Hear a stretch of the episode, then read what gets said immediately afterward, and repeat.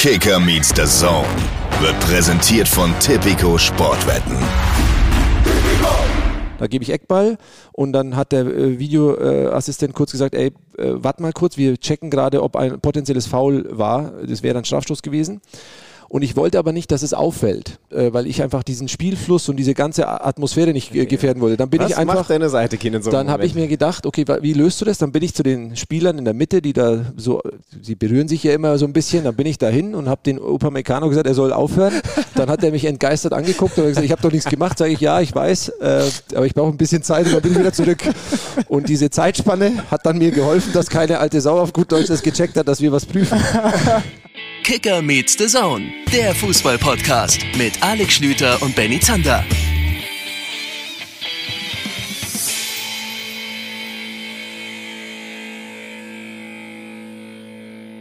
Abfahrt 10.21 Uhr von Gleis 1. Liebe Leute, so sieht's aus. Mal wieder eine Folge on Tour bei Kicker Meets The Zone. Schön, dass ihr mit dabei seid. Ich bin in Nürnberg, mittlerweile in Nürnberg. Mein Tag sah bisher wie folgt aus.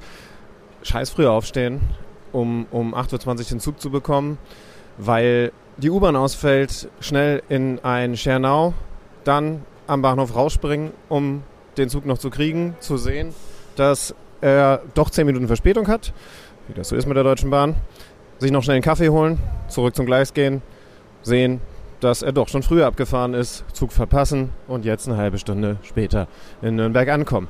Aber jetzt wird alles gut, wenn ich den Sandelmeier finde. Liebe Leute, einen schönen guten Tag. Eine neue Woche, ein neuer Podcast. Schön, dass ihr wieder eingeschaltet habt. Kicker meets the Zone. Reisegruppe Leipzig meldet sich. Knackfrisch hier aus Nürnberg auf dem Weg zu Dennis Eitekin, unserem heutigen Stargast. Wenn der auch nur ansatzweise so gut drauf ist wie mein Zugbegleiter gerade, der hatte gar keine Scham, was die flachen Sprüche angeht, dann wird's super. Ähm, ich warte noch auf Alex Schlüter, der müsste. Ach, da ist er. Hallo. Bisschen Verspätung. Äh, jetzt ist er da. Hallo Schlütenmann, ey. Kommt hier aus der falschen Richtung. Na gut, na? Gut angekommen? Alles super. Ähm, ich bin, äh, nur die S-Bahn ist hier ein bisschen komisch ausgeschildert. Die, die S-Bahn-Zeichen sind noch da, aber wir fahren doch jetzt S-Bahn, oder? Wir fahren jetzt S-Bahn zu Dennis Eitekin. Nö, dann bin ich gut vorbereitet. Na dann, äh, ab. Los geht's.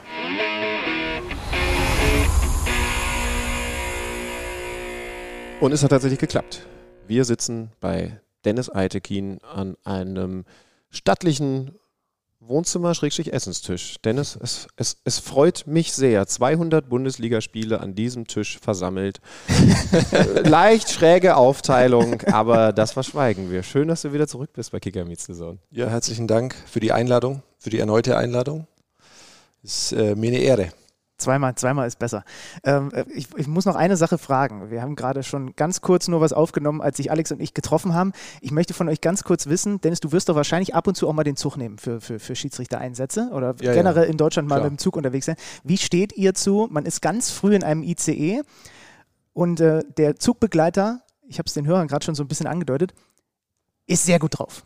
Und der Zugbegleiter denkt sich, heute mache ich an dem Mikro aber mal einen Meter. Und dann kommen so Sachen wie, was war das, was er zu Beginn gesagt hat? Es gibt doch diese typische Ansage, ne, wenn, neue, äh, wenn man den letzten Bahnhof passiert hat und so ähm, äh, und äh, ist jetzt auf der Strecke, so, wir haben jetzt irgendwie drei Minuten Verspätung, schön, dass ihr alle da sind.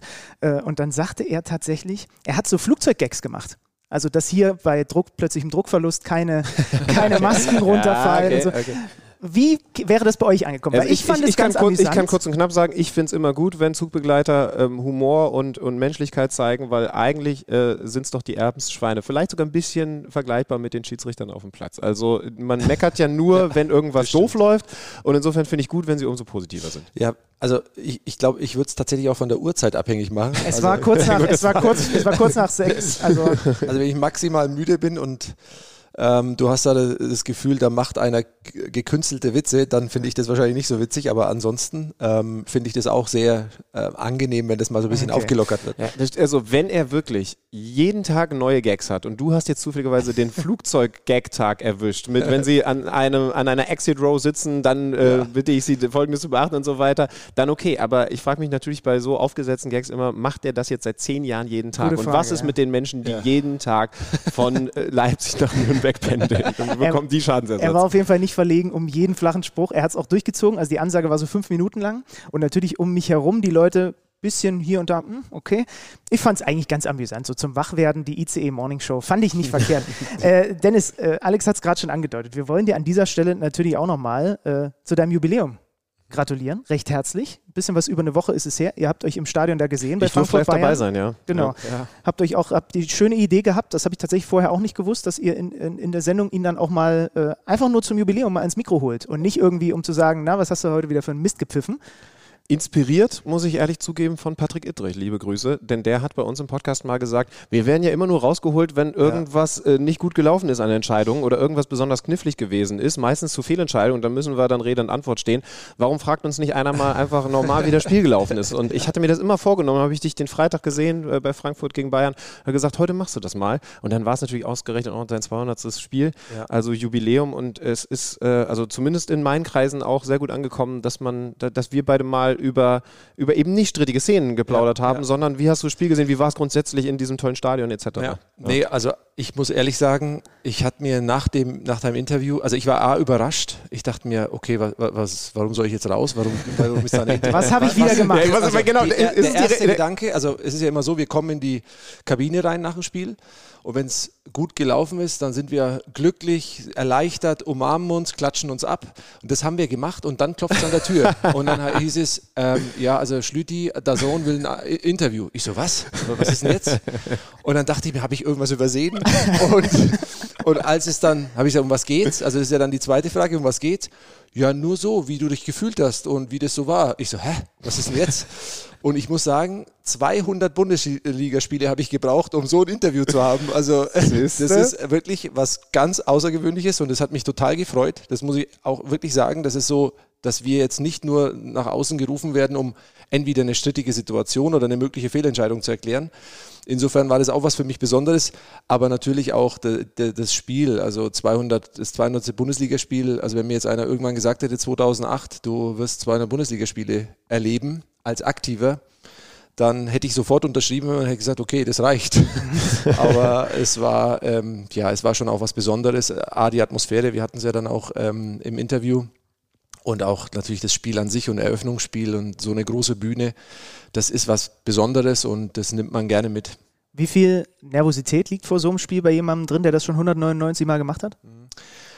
Also bei diesen ganz exponierten Spielen ist es egal, ob so ein Entscheidungsspiel, also ich hatte ja auch die Saison quasi beendet mit äh, Hamburg gegen Hertha, das Relegationsspiel, also die letzte Saison beendet sozusagen mit dem Relegationsspiel und bei solchen Spielen ist die Anspannung schon groß. Also es ist jetzt nicht so, dass, dass man ähm, trotz der, der Erfahrung äh, ist es immer noch eine, eine große Anspannung da, aber man weiß auch, okay, man hat ja schon ein paar Spiele auf dem Buckel und geht da mit einer gewissen konzentrierten Leichtigkeit ran und ohne jetzt ähm, besonders irgendwas Außergewöhnliches zu machen, sondern einfach die Sachen, die kommen, halt abzuarbeiten und sich eher im Hintergrund zu halten. Das ist so die Kunst dann bei solchen exponierten Spielen und das ist uns da bei dem Eröffnungsspiel gut gelungen, dass wir äh, letztendlich die Protagonisten waren, die Hauptdarsteller sozusagen, die Spieler und wir waren, ähm, wir haben das begleitet und haben nur eingreifen müssen, dann vereinzelt und es war wirklich für uns aus unserer Sicht auch äh, ein recht gelungener Start. Bis ich die am Ende nochmal auf die große Bühne geholt habe. Aber Ja, genau. Ja, ey, du sag mal, bei Spielern, äh, da, da fragt man dann, wenn sie es irgendwann in die Bundesliga geschafft haben, vielleicht sogar in die Nationalmannschaft, äh, wann war der Moment, haben wir hier mit dem Podcast auch schon gemacht, in dem du als, als, als junger Spieler so das Gefühl hattest, oh, das könnte was werden, Bundesliga, das könnte klappen. Ähm, Gab es bei dir als Schiedsrichter den Moment, als du gemerkt hast, oh, jetzt bin ich schon so ein bisschen aufgestiegen, das große Ziel Bundesliga, das könnte wirklich was werden? Also letztendlich, es klingt echt so ein bisschen abgedroschen, wenn man sagt, man denkt von Spiel zu Spiel, aber ich hatte tatsächlich, als ich angefangen habe, ja nie dieses große Ziel, ich werde jetzt äh, irgendwann Bundesliga-Schiedsrichter, sondern man fängt an, geht in seine Spiele und natürlich, als ich dann im Profifußball angekommen war, also dritte Liga, zweite Liga, vor allem in der zweiten Liga, als man dann dort war, äh, und Spiele geleitet hat, die auch, äh, wo es auch um viel ging, da dachte ich mir, okay, da ist wohl eine Chance da, die und, und dann, dann, dann ist es schon auch sehr speziell, wenn du dann weißt, okay, heute kommt jetzt ein besonderer Beobachter oder da ist jetzt ein besonderes Spiel, weil da geht es jetzt darum, den nächsten Schritt zu machen.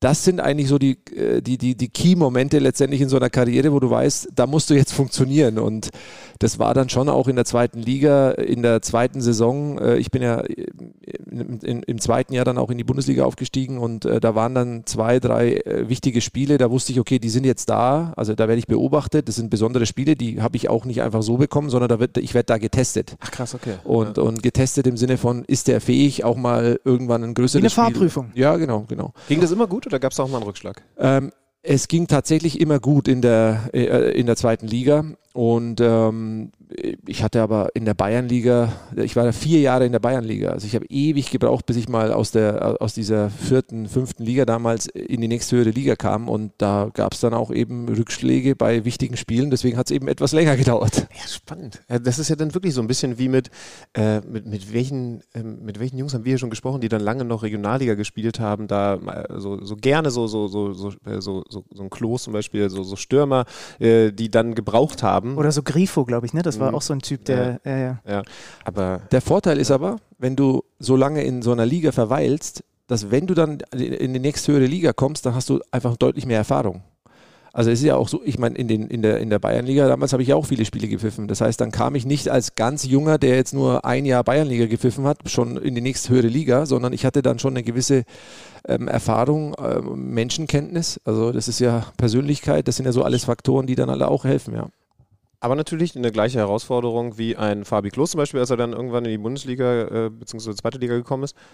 Spiel wird anders, ne? Also, ja, also ja. vor allen Dingen schneller. Jetzt hast du gerade am, ja, äh, am, am, Freitag der Saisoneröffnung wahrscheinlich die am, ziemlich sicher die am schnellsten spielende Bundesligamannschaft, nämlich den FC Bayern München gepfiffen.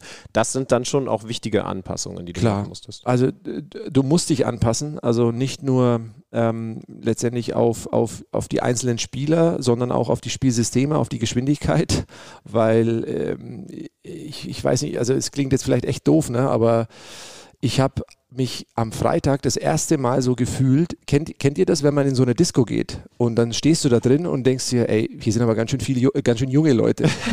und das war wirklich krass. Ich, ich war da auf diesem Platz und dann denke ich mir, fuck man, der, der Musiala ist, der Kerl ist 19 und äh, wenn der halt anzieht und nimmt dir halt bei 80 Metern 60 bis 70 ab, dann denkst du anders über dein Leben nach. Und ähm, das war echt so ein Moment und deswegen ist natürlich dieses vorausschauende Agieren, dieses ähm, also einen Matchplan haben oder eine Idee haben, wie gehe ich so ein Spiel an, das ist halt elementar für uns auch. Aber so spannend, weil ich glaube, das wissen, obwohl wir ein paar Schiri-Folgen jetzt schon hatten, äh, dann doch noch zu wenige Zuhörer wie ihr diesen Matchplan entwickelt, also wie sehr ihr euch darauf mhm. vorbereitet. Also es geht ja tatsächlich so weit, dass du, dass du weißt, wer die Ecken schießt weil, ja. und, die, und die Freistöße, weil es für dich ja. tatsächlich in der Bewertung wichtig ist. Ja klar, ähm, letztendlich ist es ja so, ich bereite ja jedes Spiel, egal ob, äh, ob das ein Bundesligaspiel ist, ein Zweitliga- oder auch ein Drittligaspiel, also überall, wo ich Bewegtbilder habe, wir haben ja auch diverse Tools, ich kann zugreifen auf letztendlich alle äh, Spiele und kann mir jede Aktion einzeln angucken. Und wenn ich, äh, wenn ich dann eben ähm, weiß, äh, die Ecken, also ich schaue mir immer so die letzten zehn Ecken an, die letzten zehn Tore tatsächlich in etwa. Weil wenn, wenn halt auffällig ist, dass eine Mannschaft bei den letzten zehn Toren acht davon aus Standards geschossen hat, dann musst du halt wissen als Schiedsrichter, okay, wenn ich einen Freistoß dahin setze, ähm, oder äh, ein Eckball, dann sollte das im Optimalfall auch richtig sein. Weil das ist ja, also die Wahrscheinlichkeit, dass da ein Tor fällt, ist ja sehr hoch. Liebe Grüße an den SC Freiburg zum Beispiel. Ja, äh, tatsächlich ist es so, dass ähm, das war zum Beispiel eine Mannschaft, wo es ja sehr auffällig war, wo, man dann wusste, okay, da müssen die Freistöße oder auch die Eckbälle, die müssen sitzen und die müssen passen. Also da ja. kannst du nicht einfach, ähm, und das sind schon so, äh, so Sachen, aber für mich als, als Schiedsrichter ist natürlich, ähm, ich gehe mal an die Sache so ran, man kann sich ja auch überladen mit Informationen. Und ich mache das immer so, ich überlege, was sind meine persönlichen Schwächen oder wo, was, was kann ich also wo, wo bin ich vielleicht nicht ganz so stark? Das Ein Satz, den Alex Schüler ja. noch nie über sich gesagt hat? Ja, ich habe eine andere Philosophie. das ist zum Beispiel das Thema Antritt und, und äh, die, die ersten zehn Meter. Da bin ich, also ich meine, okay, mit da, sind wir, da sind wir wieder auf Linie. Ja, also mit 1,97 hast du halt keine Chance, wenn einer antritt, also ein junger Kerl antritt, dann kommst du halt kaum hinterher. Das heißt, ich beschäftige mich natürlich damit, was macht eine Mannschaft, wenn sie den Ball erobert? Was passiert dann? Also äh, wer, wer, ist quasi der Spieler, der, der, Zielspieler und wie schalten die um, um immer gedanklich einen Schritt voraus zu sein? Und ähm, sonst hast du ja, ich meine, wenn ich zu spät losfahre, äh, da, da, in, in, quasi in, in, da richtig mal Gas geben muss, da sind die weg, die Jungs. Mhm. Also bis ich quasi da tatsächlich mal ähm, äh, in, in, ins Laufen komme. Und deswegen sind das so äh, Punkte, wo ich einfach sehr, sehr ähm, Augenmerk drauf habe und sage, okay, was machen die, wenn sie den Ball erobern? Was machen sie, ähm, wenn sie den Ball verlieren? Das sind halt alles so Sachen, die guckt man sich dann in solchen äh, Tools an und äh, stellt sich dann darauf ein. Kannst du ungefähr beziffern, wie lange das pro Spiel bei dir dauert? Ja, es sind so, äh, mittlerweile kriege ich es in so 30 bis 40 Minuten hin. Mhm. Ähm, da, dann habe ich so ein Gefühl, wie die Mannschaften spielen. Das ist aber natürlich kein, ähm, ja, es ist ja keine Sicherheit und keine Garantie, dass sie dann tatsächlich auch das machen. Und ähm, wenn du das natürlich weißt, dass eine Mannschaft äh, bei Balleroberung sofort den Ball in die Spitze spielt, dann heißt es ja für mich, bei Balleroberung drehe ich mich schon um und renne los wie ein Irrer und sage meinen Assistenten, ihr müsst da hingucken, weil sonst habe ich ja keine Chance, da hinzukommen. Teamwork, ja. Also- aber, Teamwork. Also ich gucke dann gar nicht mehr nach hinten. Also auch beispielsweise, es gibt Torhüter, die machen das Spiel extrem schnell. Und Ja. wenn die das schnell machen, wenn ich, sobald ich sehe, der hat den Ball, drehe ich mich sofort um und laufe sofort in die andere Richtung, weil ich weiß, da wird jetzt mit sehr hoher Wahrscheinlichkeit ein langer Ball kommen. Manuel Riemann, Bochum wahrscheinlich Ja. zum Hey, Beispiel. hey, hey Manuel, wenn du mal Bock hast, den Aitken richtig zu verarschen, dann, dann Ja, schreibst du genau. das nur an Ja, genau. und lachst, während er in die Ja, genau. Hälfte sprintet. Die, die richtig, also was, was richtig bitter ist, ist halt, wenn das dann nicht passiert. Ja. Und dann stehst du nämlich vorne und siehst so, oh shit, jetzt wieder Und der zurück. Beobachter sitzt oben auf der Tribüne und denkt sich, ei, was macht denn der? genau. Aber anders geht das nicht. Also anders hast du gar keine Chance, äh, mit den Jungs mitzuhalten, weil die halt einfach äh, höher, schneller, weiter. Ähm, das ist halt einfach so. bei, bei Spielern blickt man zurück auf Karrieren und sagt, ein Spieler war in dem und dem Zeitraum, in der und der Zeitspanne auf seinem Peak. Ja, schon. Das Mit der- der, Prime Ronaldo Ja, äh, ja, von 25 bis 27 oder was. Bist du da jetzt gerade oder seid ihr Schiedsrichter da äh, dann eher Richtung Ende eurer Karriere? Weil das sagt man bei Ich- Spielern ja eigentlich so gut wie nie. Ähm, Ja, ich weiß nicht. Ich, ich glaube auch am Ende einer, also wenn es quasi auf die Zielgerade geht, da genießen die Spieler auch äh, die Spiele an. Das ist, glaube ich, schon. Also ich, ähm, dass da eine gewisse Ähnlichkeit da ist. Also ich in den Anfängen ist es halt so, du bist halt sehr extrem mit dir selber beschäftigt und ähm, man, man kann die Momente, diese besonderen Momente gar nicht so richtig einfangen. Und je erfahrener, je älter man wird, desto mehr ähm, Sachen fallen einen auf mitten im Spiel und denkst dir, oh, guck mal, äh, coole Choreo oder jetzt singen die das. Also das, das, fällt, das, das fällt dann einem schon auch auf, äh, weil du letztendlich eine gewisse, an, eine andere innere Ruhe auch vielleicht hast, solche Sachen äh, aufzusaugen und es gibt ja einem auch Energie, wenn, wenn, man, wenn man solche Momente einfangen kann als, als Schiedsrichter und das ist ja auch Leidenschaft. Was ist dir aufgefallen vor dem Relegationsrückspiel Hamburg gegen Hertha? Ja, also äh, aufgefallen, ich, ich achte immer sehr stark auf Spieler, sehr stark Okay. auch auf, auf, auf, auf, auf Menschen. Ne? Aber dann willst du nicht, dann, dann weißt du nicht, worauf ich hinaus möchte. Wir waren ja im Stadion, Ja. äh, haben den lieben Kollegen Patrick Ittrich da auch äh, getroffen, deinen Kollegen, und noch Sascha Thielert getroffen. Und wir waren Gott sei Dank rechtzeitig da, damit ich das gesehen habe. Du kamst raus zur Aufwärmrunde ja, Achso, ah, ja. ja. und, Jetzt weiß du, ich. und du liefst an den treuesten der treuen HSV-Fans vorbei. Es geht um alles. Ja. Ja. Und die haben angefangen zu klatschen. Und ich habe das noch nie Ja, erlebt. Und Ja. das ist jetzt hier kein Honig ums Maul schmieren. Es ist halt tatsächlich einfach passiert. Hast du das überhaupt wahrgenommen in dem Ja, Moment? Weil das fand ich schon krass. Und dann hast du da deine Aufwärmrunden gedreht und man hatte so das Gefühl, das Stadion sagt jetzt gerade, ach guck mal, gut, dass sie den geschickt haben. So. Und das fand ich schon bemerkenswert. Ja, äh, also es war tatsächlich außergewöhnlich, ähm, da, da, dass man so empfangen wird. Äh, also es ist ja nicht normal, dass du als Schiedsrichter quasi ähm, Ganz im Gegenteil, mit, mit ne? Applaus empfangen wirst, im Gegenteil eher. Ähm, gut, ich, ich finde es eine wahnsinnige Wertschätzung, also auch von Fans. Natürlich ist es so, ähm, wenn dann die Mannschaft, die eigene Mannschaft natürlich nicht erfolgreich ist, oder in dem Fall vielleicht äh, es auch vielleicht an der einen oder anderen Stelle Sp- Situationen gibt, wo sie dann einen Tick sauer sind, die Fans, dann äh, rufen die trotzdem rein und, und, und, und pfeifen. Aber es ist trotzdem eine gewisse Wertschätzung auch unserer Arbeit und das fand ich schon äh, beeindruckend, dass es so, dass es sowas auch gibt, ja. Tim Walter hat auf jeden Fall nicht applaudiert, als du gefahren bist, weil ihr hattet noch ein bisschen Beef miteinander. Das weiß ich noch nach dem Spiel. Ja. Obwohl ich glaube, da schwang auch mit, dass Ja, ja, das Walters ist- Mannschaft dann genau. leider nicht den Tag erwischt Ja, hat, den es genau. gebraucht hätte. Genau, um also ich glaube bei dem Spiel auch, äh, da war jetzt keine einzige Szene, äh, also es, es lag wirklich äh, nicht an uns, dass jetzt äh, die, das Ergebnis dann so ausging ähm, und die Enttäuschung. Ich bin ja immer sehr menschenorientiert und ich kann mich natürlich, wir sind ja auch Sportler und ich weiß, dass man da enttäuscht ist und dann muss man halt, ähm, ich sag mal so, vielleicht auch ein, ein Auge zumachen als Schiedsrichter und sagen, okay, der ist jetzt so maximal enttäuscht, ganz am Ende der Saison und deswegen ähm, ist es zwar schade, dass da so, zu einem Wortgefecht kam, aber irgendwann sieht man sich wieder und klatscht sich ab und dann geht's weiter.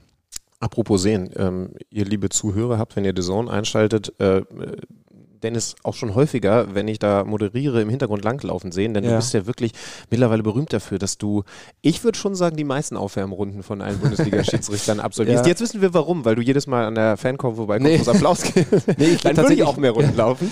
Aber es ist eine Routine, ne? Ja, also es ist tatsächlich, seitdem ich die Achillessehnen-OP hatte, ähm, ist es so, ich habe einen ähm, ich hab einen sehr coolen Trainer, der ist eher aus, dem, aus der Leichtathletik.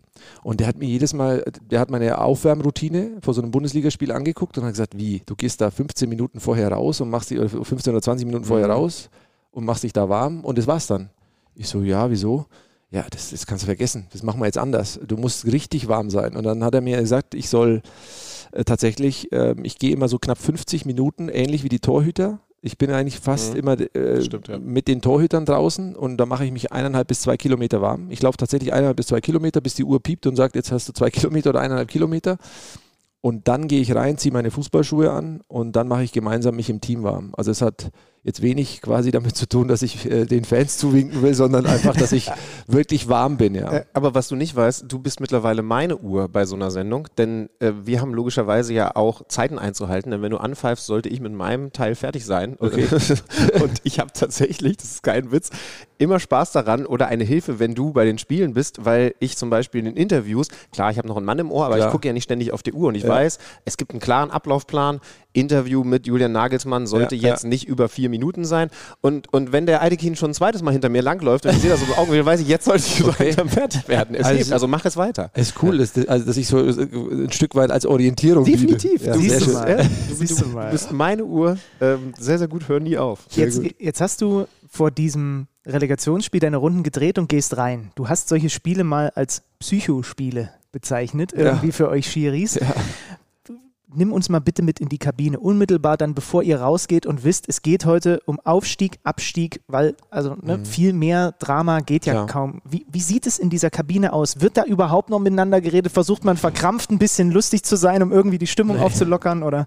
Nee, also tatsächlich ändert sich am Ablauf nichts, außer ich würde, also wenn ich das jetzt vergleichen würde mit den normalen Bundesligaspielen, sind wir vielleicht ein Tick ruhiger. Also man macht einen Tick weniger Witze. Ähm, und ist, also wir sind bei allen Spielen fokussiert, aber da ist es dann schon so, also da macht man weniger Witze einfach und sagt, okay, jetzt ähm, sind wir einfach so eine, so eine konzentrierte Gelassenheit, nenne ich das immer. Also man muss ja, wir können ja nicht, also am Ende, wenn du da zu angespannt bist, dann bringst du ja auch deine Leistung nicht. Und deswegen ist dieses äh, fokussiert sein, konzentriert sein und immer wieder sich einsagen, wir sind optimal vorbereitet. Wir haben alles dafür getan. So ein Spiel kriegst du ja auch nicht einfach so. Also man, man bekommt ja so ein Spiel nicht, weil man jetzt äh, äh, da zugelost wurde, sondern auch eine gewisse Saison hatte, eine Qualität abgeliefert hat, die ähm, vielleicht an der einen oder anderen Stelle als, ähm, ja, als, als gut äh, eingestuft worden ist. Und dann muss man mit dieser äh, mit diesem Selbstbewusstsein und mit einer, einer gewissen ähm, Ruhe in so ein Spiel reingehen. Und das machen wir und versuchen dann natürlich die Leistung wieder zu bestätigen, die wir in den Spielen davor ähm, ja, abgerufen haben. Wie ist denn das Nachspielen? Also ob jetzt in so einem nochmal bedeutenderen oder einem ganz normalen, Anführungszeichen, Bundesligaspiel. Wir hatten Sebastian Polter vergangene Woche zu Gast, beziehungsweise haben uns äh, nach Gelsenkirchen eingeladen. Äh, und der hat vom Auftaktspiel gegen, gegen Köln erzählt, Schalke gegen Köln. Da, da, da stand der Schiedsrichter ja tatsächlich wegen vieler wirklich enger äh, Entscheidungen Ja, ja. Im, im Mittelpunkt. Äh, übrigens, äh, liebe Hörer, ist klar, aber ich betone es noch, einmal, wir werden natürlich auch noch nachher über die Bundesligaspiele äh, zusammen reden. Wir werden auch noch über äh, das, auch da ist äh, der Schiedsrichter gefordert gewesen, was äh, zwischen Chelsea und Tottenham passiert ist, äh, reden. Äh, da wird uns Thomas Böker zugeschaltet sein. Aber ganz konkret hat er gesagt, er ist dann nochmal zum Schiedsrichter gegangen und hat ähm, das Gespräch gesucht, weil er das gerne macht und so Ja. nicht auseinandergehen will. Machst du das andersrum auch nach Spielen, wenn es enger war, wenn es Entscheidungen gab? Ja, ja, also ich, ich versuche immer, also ich bin immer Freund von Kommunikation, gehe auch proaktiv auf Spieler zu. Ähm, manchmal habe ich den Eindruck, äh, also mittlerweile kennen ja die Spieler mich auch, wie ich bin, dass man mit mir reden kann. Ich gucke ja manchmal etwas böse und dann ähm, traut sich der ein oder andere jüngere Spieler vor allem nicht. Und dann gehe ich schon auf die zu und sage, ey, ähm, alles gut. Und ähm, also wenn du bei dir auch andersrum auch mal an der Tür? Und ja, dann- ja, klar. Also das ist, ähm, das ist auch wichtig, dass wir miteinander kommunizieren, weil ich glaube, nur so hast du ein Verständnis für die Rolle, für die jeweilig gegenseitige Rolle.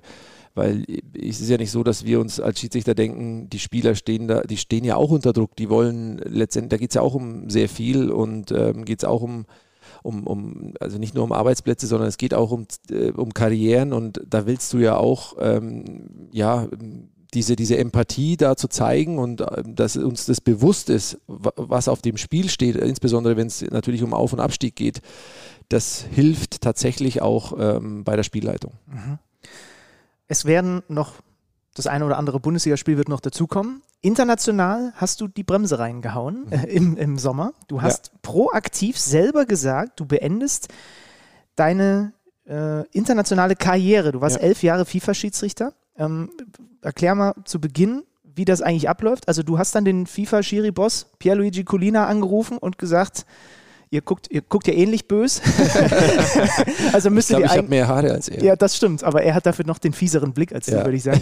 Aber ihr seid da, glaube ich, eher Brüder im Geiste. Also wie lief das ab? Hast, hast du mir quasi einen Korb gegeben, wenn du so willst? Nee, also äh, zunächst mal, ich habe ähm, den UEFA-Schiedsrichterboss, das Ah, ist okay. Roberto Rossetti. Ähm, ich habe äh, ihn kontaktiert. Ich habe zunächst mal, war es ja so, dass ähm, als, als die letzte Saison eben vorbei war, ähm, habe ich das alles auf mich so wirken lassen. Die Saison war sehr gut. Dann äh, wurde ich ja zum Schiedsrichter des Jahres ich gerade gewählt. sagen, da dürfen wir auch nochmal gratulieren. ja, danke. Ähm, da wurde ich ja zum Schiedsrichter des Jahres Zum gewählt. zweiten Mal.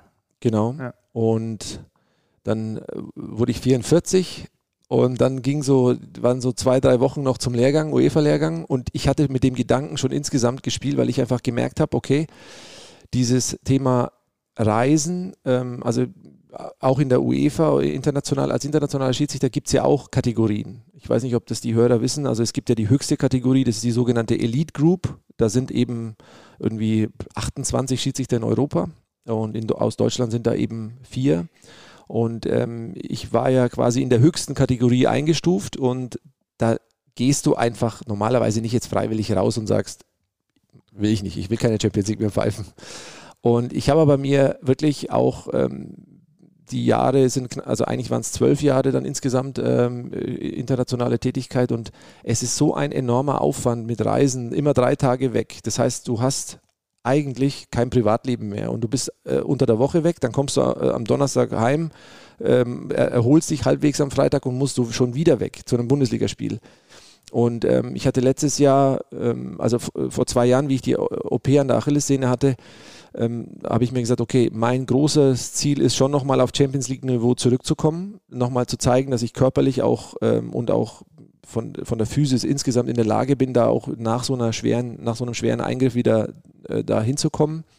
Das hatte ich dann letzte Saison geschafft, habe einige Champions League-Spiele bekommen und einige Länderspiele und ich habe dann für mich gesagt, okay, wo soll die Reise, also, also dieses höher, weiter, schneller und immer mehr und noch mehr und noch mehr von mehr, das ist eigentlich so nicht der Treiber bei mir. Und ich habe dann für mich entschieden, die, meine Zeit und auch das, was ich ähm, ja auch äh, einfach anderen Dingen zu widmen. Ganz klassisch wirklich. Ich war gestern jetzt äh, mit meinem Neffen dann halt im Tiergarten und dann schauen wir uns halt die, Gorillas an oder wir äh, unter der Woche hat man plötzlich Das ist kein Witz, Mann, das hättest du auch im Bundesliga-Stadion haben können. aber also das hast du jetzt gesagt. Aber es ist halt so, ähm, es ist wirklich eine andere Lebensqualität, wenn du nicht jedes Mal unterwegs bist und das befreit auf der einen Seite. Auf der anderen Seite ist es aber schon so, dass ich die große Leidenschaft habe in der, ja, beim Eröffnungsspiel. Das ist Wahnsinn. Also wenn du das erlebst, da mit dabei zu sein, ein Teil dieser Fußballfamilie zu sein, das ist was ganz Außergewöhnliches und diese Freude will ich mir natürlich erhalten, aber eben mit dem Fokus Bundesliga. Und das war dann ähm, der Grund, wo ich gesagt habe, ich konzentriere mich da mehr auf ähm, andere Themen, ein Stück weit, also eigentlich Bundesliga, die nationalen Wettbewerbe und habe dadurch aber mehr Zeit für, für, äh, für, für Familie, für Freunde Und dann kannst du auch mal unter der Woche wieder dein Leben selbstbestimmt planen, weil das ging ja nicht. Also da heißt dann, da bist du nächste Woche in Kiew oder sonst wo. Also es waren ja unterschiedlichste, unterschiedlichste Einsätze in ganz Europa und dann hast du da halt einfach, ähm, wo du sagst, okay, jetzt, jetzt kannst du wieder dein Leben planen. Ich bin gespannt, wie es bei dir dann aussieht, wenn die Champions League losgeht und du sitzt Dienstagabend, Mittwochabend auf der Couch. Klar, die Frage stellt man Das sich. kom- ja, das wird kommen. Also ich bin mir auch sicher, also jetzt im August, ich muss euch ehrlich sagen, ich vermisse es 0,0 irgendein Playoff-Spiel oder sonst was. Ich habe das gesehen und ich, ich war ja sogar der Schiri-Boss, ich habe ja den angerufen und habe ihm gesagt, du, ähm, ich würde gerne aufhören. Dann hat er erstmal mir gesagt, ob ich, ob ich spinne. Are you crazy? In seinem Ja, das, coolen das Italienisch. Gespräch mit Also in seinem, Rossetti in hätte ich seinem gerne wirklich ein, ein, in seinem super italienisch-englisch. Why are you crazy? äh, und es ist aber tatsächlich so, ähm, er, hatte natürlich, er wusste, ich habe ja noch eineinhalb Jahre ähm, und ich hätte mit Sicherheit auch noch das ein oder andere schöne Spielchen bekommen. Aber ich habe ihm dann tatsächlich, es ist, ich, ich wollte dann auch, ich habe ihm gesagt, ich mache mir noch mal Gedanken zwei Tage, aber habe ihm dann eine sehr lange, tatsächlich eine Videobotschaft geschickt und habe ihm äh, einfach ihm, ich wollte ihm wirklich aufrichtig auch dieses Gefühl vermitteln, dass es mir echt ernst ist, dass es mir um einfach nicht darum geht, ähm, dass ich halt einfach diese Zeit mit der Familie und mit anderen Themen mir aktuell wertvoller ist und ich diesen Fokus auf das setzen möchte und denen auch was zurückgeben möchte. Weil eins dürfen wir nie vergessen, das, was wir da machen. Ähm, ich glaube, das gilt für alle, die auch in diesem Business sind, die Woche für Woche unterwegs sind. Wir, ähm, es ist schon ein Stück weit Egoismus und es ist ein Stück weit extrem Vernachlässigen von Familie, von Freunden etc. Und das vergessen die meisten. Es ist ein wunderschöner Moment, da auf diese Bühne zu sein, aber das, was man da an, an, an Preis äh, zahlen muss, ähm, Abwesenheit, ähm, klar, und mein Sohn äh, ist jetzt 15, die Tochter ist 20, die haben auch große Themen, wo ich eingreifen muss als Vater. Und wenn ich dann jedes Mal sage, ja, jetzt bin ich erst mal drei Tage in der Slowakei, äh, drei Tage, was weiß ich wo, ähm, das ist dann halt von der Ferne schwer zu steuern. Und ab einem gewissen Alter sagst du dann, es reicht. Ähm, ich ich habe jetzt einiges gesehen und es reicht mir und ich bin glücklich damit und das war so der Grund. Kannst du dich in der Bundesliga eigentlich auch aktiv rausnehmen? Jetzt warst du am Wochenende mal nicht im Einsatz. Ähm, ja. Äh, ähm, darf man selber ähm, dann in dem Fall dann beim DFB sagen, äh, ich weiß nicht, wenn eine, eine, eine tolle Hochzeitsfeier ansteht, da, da, da bitte mal einen Blocker reinhauen an dem Wochenende. Ja, also tatsächlich ist es so, äh, jetzt im September heiratet meine Schwester und ähm, also da, Und du bist auf Schalke. Nee, ich habe meiner Schwester gesagt, nee, es tut mir leid, aber wir, äh, ich habe, ich, ich würde lieber in, bei Union Berlin pfeifen, weil es, also nee, es ist halt so, wir können, natürlich äh, kann ich dann, ähm, also mittlerweile, Gott sei Dank, ist es ja so, wir haben wirklich ein super offenes Verhältnis auch zur Schiedsrichterführung. Das ist echt angenehm. Also ähm, ich hatte auch andere Zeiten erlebt, äh, wo du dann natürlich, äh, ich sag mal, ganz am Anfang meiner Karriere hast du einfach wirklich Respekt oder äh, Angst würde ich nicht sagen, aber wirklich Respekt, dann den Schiedsrichteranteile anzurufen und zu sagen, du, ich würde gern äh, lieber nicht. Und das ist dann wie, du kannst nicht äh, wegen Geburtstag oder sonst was. Das, Are you crazy? Genau. Und das äh, ist mittlerweile total angenehm und offen. Und wenn ich sage, ey, ich will jetzt an, äh, an dem Wochenende mal frei haben, äh, weil ich eine private Verpflichtung habe, dann ist das überhaupt kein Problem. Da wird da Rücksicht drauf genommen und dann war's das. Guck an, das ist wie bei uns äh, Freiberufler. Mir, ich kann das auch immer noch nicht gut, äh, einfach auch mal zu sagen, äh, man ist ja froh, wenn man ne, in, meiner, in meinem Metier eine gute Auftragslage hat Ja, und da genau. will man ja auch irgendwie alles machen und so und weiß ja auch, wenn man etwas nicht macht, hat man automatisch weniger Geld in Ja. der Tasche. So, das ist Klar. jetzt nicht der erste Treiber, aber und es fällt mir immer noch schwer, äh, Chefs Nein, zu nein, sagen, ja. Ich, ich kann an dem Wochenende nicht, da hat, äh, hat keine Ahnung, der Papa Geburtstag oder irgendwie so. Ja, das aber geht uns ja genauso. Ja. Also es ist jetzt nicht so, dass ich mir dann denke, oh, ich will jetzt, äh, es ist schon so, weil jetzt gerade ähm, demnächst hat, also meine Freundin wollte unbedingt eine große Geburtstagsfeier und das ist jetzt dann halt, ähm, da denkst du dir, okay, da musst du dich abmelden am Wochenende, weil du, äh, und dann äh, guckst du dann, ja Mist, da hätte man vielleicht auch ein schönes Spiel pfeifen können, ne? aber da ist es dann einfach wertvoller und wichtiger, dass man ähm, da die Zeit sich auch für die Familie nimmt. Mhm. Wollen wir ein bisschen zum Service-Part äh, übergehen? Wir wollen mit dir äh, anlässlich dessen, dass wir vergangene Woche äh, Lutz Wagner äh, hatten, der quasi den ganzen Desoniacs eine Schiedsrichterschulung gegeben hat. Und da sind ein paar Sachen aufgeploppt, die wir jetzt nochmal mit deiner Unterstützung gerne an die Hörer und Hörerinnen weitergeben möchten. Also erstmal muss man sagen, dass es äh, wenig Unterhaltsameres gibt als eine Schiedsrichterschulung mit Lutz Wagner. Ich glaube, das kannst du dir vorstellen. Sensationell.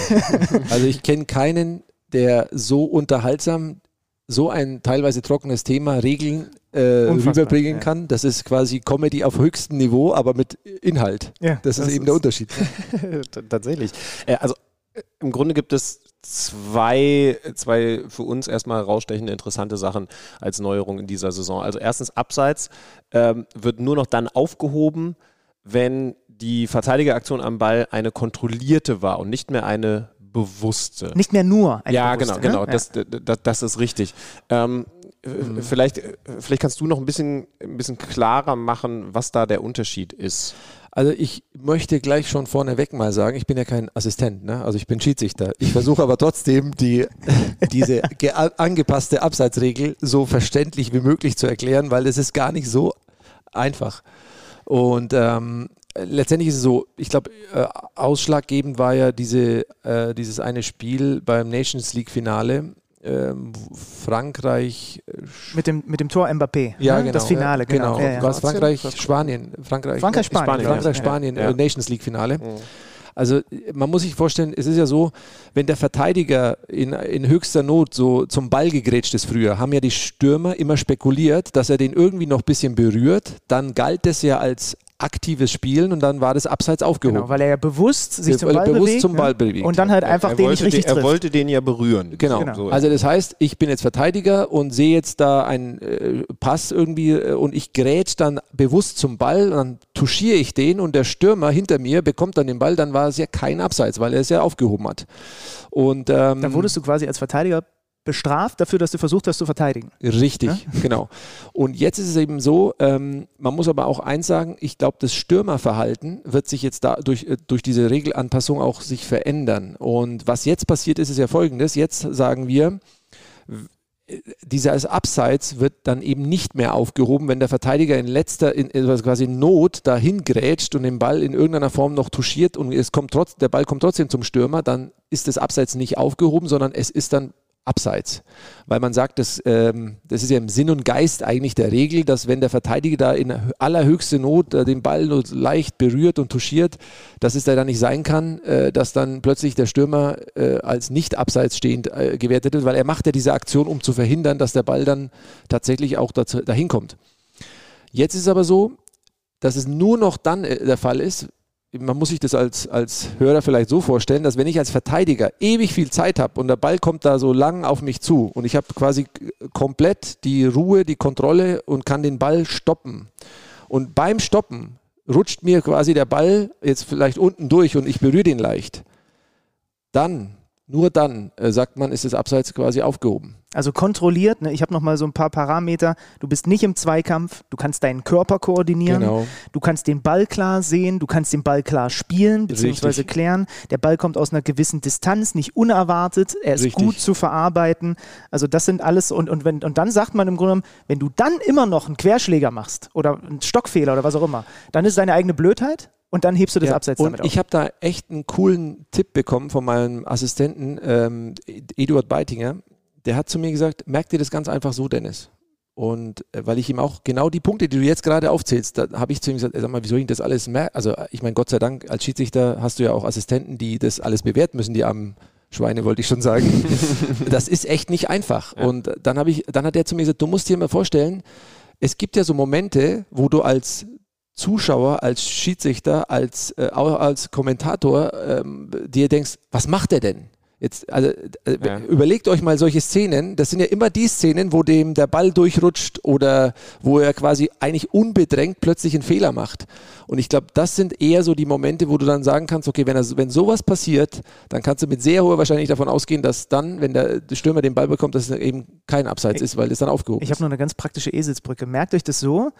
Äh, Beim Bier trinken oder Alkohol trinken, man kann ja, man trinkt be bewusst Alkohol, also man nimmt wahr, dass man den gerade trinkt. Aber man spannend. sollte ihn, pass auf, man sollte den Alkohol kontrolliert trinken und vielleicht nach einer gewissen Anzahl an Alkoholen aufhören. Warte, warte, so- warte. Da, also ich habe die Brücke. Ich bin noch nicht, ich bin noch mitten auf der Brücke, aber ich Wenn sehe du- das Ufer noch Wenn nicht. du ein Bier trinkst, ist es ja bewusst. Ja. Weil du hast ja das, ne? So. Genau, und, aber so. es geht darum, nicht einfach bewusst nur Bier ohne Ende nicht reinzukippen, sondern das kontrolliert zu tun. Okay. Und, wenn du ich dann kontrolliert Bier trinkst, dann ist kein Abseits. Und ich werde von der Polizei angehalten. Ist es dann einfach ein Bad Play gewesen? Ihr habt es doch alle verstanden. Jetzt ich denke nicht schon. so. Die zweite Sache ist, ist äh, für mich tatsächlich was, was äh, mich sehr gefreut hat, äh, wobei du äh, mir schon angedeutet hast, so komplett neu ist es gar nicht. Ähm, da geht es um dieses nervige Spielfortsetzung verhindern, Ball mal eben so wegkicken oder, oder mal, mal clever einen zweiten Ball ins Spiel werfen, vor allen Dingen von, von, von äh, Leuten, die gar nicht auf dem Feld- stehen, sondern von den, von den Trainern. Also, ja. also Dinge, die man, die man wahrscheinlich im, im Land des Roberto Rossetti als äh, Smart Play äh, benennen würde, äh, fand ich schon immer doof. Also äh, ehrlich gesagt bei Spielern noch mehr. Einfach mal kurz, wenn du einen Foul begangen hast, Freistoß, den tick ich nochmal weg mit Ja. voller Absicht, aber, aber es wird zu wenig geahndet. Und äh, es soll jetzt tatsächlich äh, ganz klar durchgesetzt werden, dass es von, für einen Vereinsoffiziellen auf der Bank rot gibt, wenn so etwas gemacht wird. Ja, also das ist tatsächlich nicht neu. Ähm, es wurde nur nochmal ähm, ja, äh, herausgestellt, dass wenn das eben ein Trainer macht, äh, das, das Spiel verzögert. Das ist ja tatsächlich auch, ähm, also die Regel lässt ja manchmal so einen Spielraum oder Interpretationsspielraum, aber in dem Fall ist es ja ganz klar geregelt, dass wenn eben ein Trainer das Spiel, die Spielfortsetzung äh, vom Gegner äh, bewusst unterbindet, die schnelle Spielfortsetzung, dass dann eben eine rote Karte erfolgt. Und ähm, ja, letztendlich, äh, wir hatten diese Szene ähm, jetzt in den, also in der Bundesliga kann ich mich tatsächlich noch gar nicht daran erinnern, dass das jetzt passiert ist. Ähm, also so, wie gesagt, neu ist es nicht, aber wir sind natürlich sensibilisiert. Ähm, ich glaube, viel mehr ist äh, der Fokus dort, was auch im Spiel passiert, was du auch gerade angesprochen hast. Es ist halt unheimlich nervig, ähm, wenn, wenn du als Spieler einen Freistoß zugesprochen bekommst und du willst quasi den ausführen oder manche kicken halt einfach nur den Ball bewusst so ein, zwei, drei Meter weg.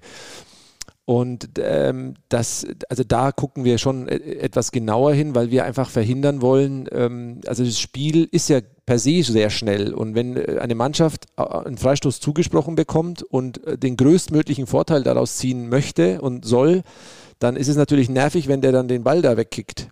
Jetzt ist aber auch da, ist jetzt die große Frage, das wird kommen irgendwann, wenn es dann heißt, ja, aber der Fingerspitzengefühl. Also wenn jetzt ein Spieler gelb hat und der kickt den jetzt zwei Meter weg und du schmeißt, also wenn ich jetzt da einen rausschmeißen würde, dann wird es hundertprozentig einen Aufschrei geben und sagen, Fingerspitzengefühl. Geht doch nicht. Und warum und weshalb? Und da ist jetzt halt einfach äh, bei uns auch, ähm, ähm, auch bei uns schied sich dann natürlich die, die, die, die Herausforderung, mit Sinn und Verstand die äh, Regel da anzuwenden. Wann kannst du noch sagen, okay, ähm, ich lasse da jetzt mal ähm, das durchgehen oder ich, ich kann das noch mit einer möglichen Ermahnung machen und wann musst du sagen, okay, jetzt geht es halt einfach nicht mehr. Und das ist die große Herausforderung bei der Weil ich glaube, das wird kommen. Stell dir vor, es ist ein enges Spiel und ähm, Mannschaft A liegt vorne und Trainer von Mannschaft A in der 88. Minute oder ein, ein, Ja. einer seiner Co-Trainer wirft den Ball von draußen rein. Die gegnerische Mannschaft, die haben das ja alle gehört, hat Lutz Wagner auch gesagt. Alle Trainer, alle wissen, wenn ihr von draußen das Spiel verzögert, ihr Trainer, Manager, die Ja, ihr da auf der Bank sitzt, dann fliegt ihr raus. Ja. Ich glaube, dich graut wahrscheinlich vor dem Moment, wo du das erste Mal da rausgehen wo- musst. Wobei, wenn wir das noch nicht erlebt haben, auch in der vergangenen Saison noch nicht, obwohl es da auch schon kommuniziert wurde, dann ist das ja eigentlich ein gutes Zeichen, weil dann, dann scheint es das ja nicht mehr zu geben, weil die das da draußen auf dem Schirm haben. Es wird übrigens erklärt von der FIFA mit, die haben eine Vorbildfunktion da draußen, Ja. einen Vorbildcharakter, der nochmal sogar, Ja. weil sonst würde es ja nicht anders gewertet werden als bei den Spielern auf dem Feld, der geht über den der Spieler auf dem Feld hinaus. Das finde ich Nee, interessant. also das, ja, ist, ist, ja auch, äh, ist ja auch absolut berechtigt, weil ich meine, äh, musst dir vorstellen, wenn da einer von außen, der mit ähm, etwas niedrigerem Puls äh, sowas macht, ist ja was anderes, wie wenn ein Spieler, der quasi mitten Gute in der. Aktion, Ja. mitten in der Aktion ist, der hat noch äh, natürlich Adrenalin und dann macht er irgendwas. Manchmal wissen sie gar nicht, was sie machen. Dann, äh, das ist dann halt einfach, da musst du halt dann abwägen. Aber ich glaube, insgesamt tun wir dem Fußball was Gutes, wenn wir auf diese Unsportlichkeiten, dieses Nervige eingehen. Ja, ja. Also dieses Nervige, das Ja. am Ende nervt es ja jeden Fan. Äh, Es nervt äh, eigentlich den Gegenspieler und es nervt auch den Schiedsrichter. Und ähm, wir versuchen da natürlich auch da, dagegen zu halten. Aber, und das ist eben das große äh, Thema bei uns, wenn wir es dann mal machen, dann heißt es ja, ja, aber der hat kein Fingerspitzengefühl. Und also da die Kunst äh, also das Gefühl zu entwickeln. Und das ist eben das, was ich auch immer sage. Du brauchst halt als Spielleiter, als Schiedsrichter ein, ein, ein, ein, ein Gefühl für das Spiel und für die Spieler. Und wenn jetzt, wie du es gerade eben geschildert hast, 88. Minute, dann ist es eine andere Situation, wie wenn es vielleicht in der ersten Minute oder der zweiten Minute passiert. Und da dann seinen Spielraum auszuloten, das wird die große Herausforderung sein. Lass uns gleich mal noch zum Thema VAR kommen. Ich möchte noch eine Sache konkretisieren, weil wir haben in der letzten Woche mit Sebastian Polter auch äh, bei dieser Szene Köln-Schalke haben wir diskutiert über Sichtfeld, Ja. wie viel ist Sichtfeld. Ich habe noch gesagt, keine Ahnung, wie groß dieser Sichtkegel überhaupt ist. Ja, ja. Lutz Wagner hat schönerweise am Mittwoch gesagt, lasst mal das mit diesem Sichtfeld weg. Die Formulierung ist, und damit arbeiten die Schiedsrichter, Sichtlinien abseits. Also die Linie vom Augenpaar des Torhüters zum Ball in dem Moment, wo Mhm. geschossen wird. Und das hat es für mich tatsächlich ein bisschen klarer gemacht, weil erinnerst du dich, Stüdi, wir haben mit, mit Sebastian Polter darüber gesprochen, wie weit reicht denn der Sichtkegel des, des Mhm. Torhüters? Kegel, alles, alles weg. Und, und ich werde ab jetzt nur noch von der Sichtlinie sprechen. Es muss eine klare Linie geben von den, vom Augenpaar des Torhüters zum Ball, wenn der Schütze schießt. Wobei ich da ganz ehrlich sagen muss, es gab jetzt beim Spiel Freiburg gegen Dortmund am, am Freitag, beim dritten Dortmunder Tor, ähm, eine Situation, in der Mukoko eigentlich im Abseits steht, und, äh, aber definitiv nicht in der Sichtlinie. Ja. Ich bin halt der Meinung, er irritiert trotzdem den Ja, der wird, Torhüter. also genau. du kannst ja Das später noch aktiv werden. Das sind, glaube Ja, ich, ja. zwei unterschiedliche Dinge. Ja, ja. Ob du in dem Moment, wo der schießt im Ball äh, Genau, bist, oder du bist quasi nicht, genau, aber er er läuft dann in Richtung, in Richtung dieser In den- Linie der, quasi. In quasi in den, zwei, also in den Zweikampf letztendlich rein. Ja. Es wurde ja, glaube ich, auch äh, nochmal vom DFB kommuniziert, dass das ein Abseits hätte äh, sein sollen. Ach, das wurde kommuniziert, das ja? wurde wohl, ja genau, Ja. wurde wohl kommuniziert. Äh, Darf ich mir einmal auf die Schulter klopfen, weil ich habe es bei der Übertragung gesagt und war dann verwundert, dass die Schiedsrichter das anders Ja. entschieden haben. weil er wurde aus, aus Passiv wurde in dem Fall aktiv, weil er nachträglich wirklich so einfach, äh, der irritiert ja komplett. oder, oder ne? genau, genau, genau. letztendlich ging ja. Es ist, ähm, also ich bin echt verwundert. Benny, du bist ja auf dem Niveau. Das, Ja, ist also- das ja. Du hast Also mich doch der- der- geschult der- in den letzten Monaten. Ich mach doch vielleicht mal einen Schiri-Podcast oder ich- so. Wie wollen- wie wollen wir den Potenzial. Mensch, Schiri vielleicht. Nee, aber das war mir nochmal extrem wichtig mit dieser Sichtlinie, weil das hat es für mich, in dem Moment, wo Lutz das in der Schulung gesagt hat, macht es das für mich klarer. Mhm. Weil wenn, der, wenn du klare Sicht hast und der steht halt einen halben Meter daneben, ist das nicht Sichtfeld weg, Ja. Sichtlinie. Darauf Ja, können ja. wir jetzt, finde Ja. ich gut. Also Ja. hilft einfach. Aber dann lass uns noch zum VAR kommen, weil ähm, kein Spiel ohne VAR-Thema, kein, kein Schiedsrichter-Podcast ohne VAR-Thema ist ja auch, ist ja auch klar. Das habe ich jetzt zum Beispiel am, am gestrigen Sonntag äh, wieder erlebt. Da gibt es ein, ein Tor von, ich glaube, Sadio Mané ist es am Ende gewesen. Thomas Müller stand eventuell im Abseits. Ganz besonders schwierige Situation, weil erst auch nochmal geprüft werden musste, ob der Ball eigentlich hinter der Linie war. Das ging dann relativ schnell, Ja. ähm, denn das ist ja mittlerweile automatisiert. Und dann ging die Diskussion los. Und die hat, die hat offensichtlich sehr lange gedauert. Ich habe auch Thomas Müller danach gefragt, wusstet ihr auf dem Feld eigentlich, was da gerade passiert? Am Ende stand Thomas Müller, und das war wirklich nicht leicht zu sehen, muss man ehrlich sagen, obwohl sein ganzer Körper, er hat nicht viel Körper, aber der, den er hatte, der war eigentlich nicht im Abseits, der rechte Fuß, der war tatsächlich vorne in Abseitsposition. Er köpft den Ball quer äh, und dadurch ist es dann eine aktive Abseitsposition gewesen. Problem ist gar nicht, dass das ähm, falsch entschieden worden wäre, weil das war die richtige Entscheidung vom Schiedsrichter Ja. gespannt, sondern es hat natürlich wieder sehr lange gedauert. Ähm, wie fühlt es sich für dich auf dem Feld an? Da warst du jetzt nur, natürlich nicht der Schiedsrichter, aber Mhm. du hast ja sowas auch regelmäßig. Ähm, du bekommst dann ja Ansagen aufs Ohr. Ja. Du, du, du hast wahrscheinlich auch um dich herum nervende Fußballprofis, die wissen wollen, was ist denn jetzt hier, was ist denn jetzt? Und das war doch niemals Ja. und so. Wie fühlt sich das an für dich?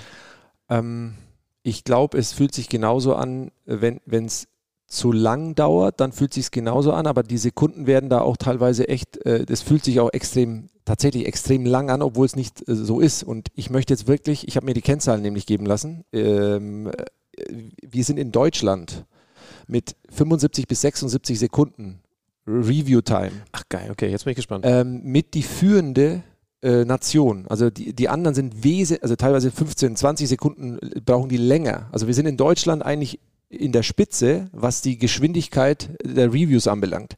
Jetzt ist es aber so, und ich verstehe das auch, dass die Leute dann, wenn die da draußen stehen oder auch die Spieler, die Beteiligten, da sind dann 75 Sekunden im Schnitt, ähm, äh, fühlt sich das an wie so eine Ewigkeit. Manchmal geht es ja wesentlich schneller, also ich, ich rede von der Durchschnittszeit. Und ähm, es ist schon so, dass es Momente gibt, wo ich mir denke, boah, äh, jetzt wäre es cool, wenn ich die Info hätte, weil dann merkt kein, also es gibt ja Situationen, da wird zum Beispiel auch beim Eröffnungsspiel gab es eine Situation, ähm, ob es Elfmeter ja, nein gecheckt wurde. Ich habe Eckball gegeben, gleich nach der ersten Halbzeit.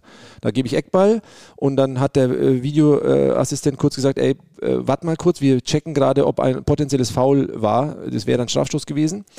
Und ich wollte aber nicht, dass es auffällt, hab, äh, weil ich einfach diesen Spielfluss und diese ganze Atmosphäre nicht äh, gefährden wollte. Dann bin Was ich einfach. macht deine Seite in so dann habe ich mir gedacht, okay, wie löst du das? Dann bin ich zu den Spielern in der Mitte, die da so, da, da sie berühren sich ja immer so ein bisschen, dann bin ich dahin und habe den Upamecano gesagt, er soll aufhören. Dann hat er mich entgeistert angeguckt und gesagt, ich habe doch nichts gemacht. Sage ich, ja, ich weiß, äh, aber ich brauche ein bisschen Zeit und dann bin ich wieder zurück. Und diese Zeitspanne hat dann mir geholfen, dass keine alte Sau auf gut Deutsch das gecheckt hat, dass wir was prüfen.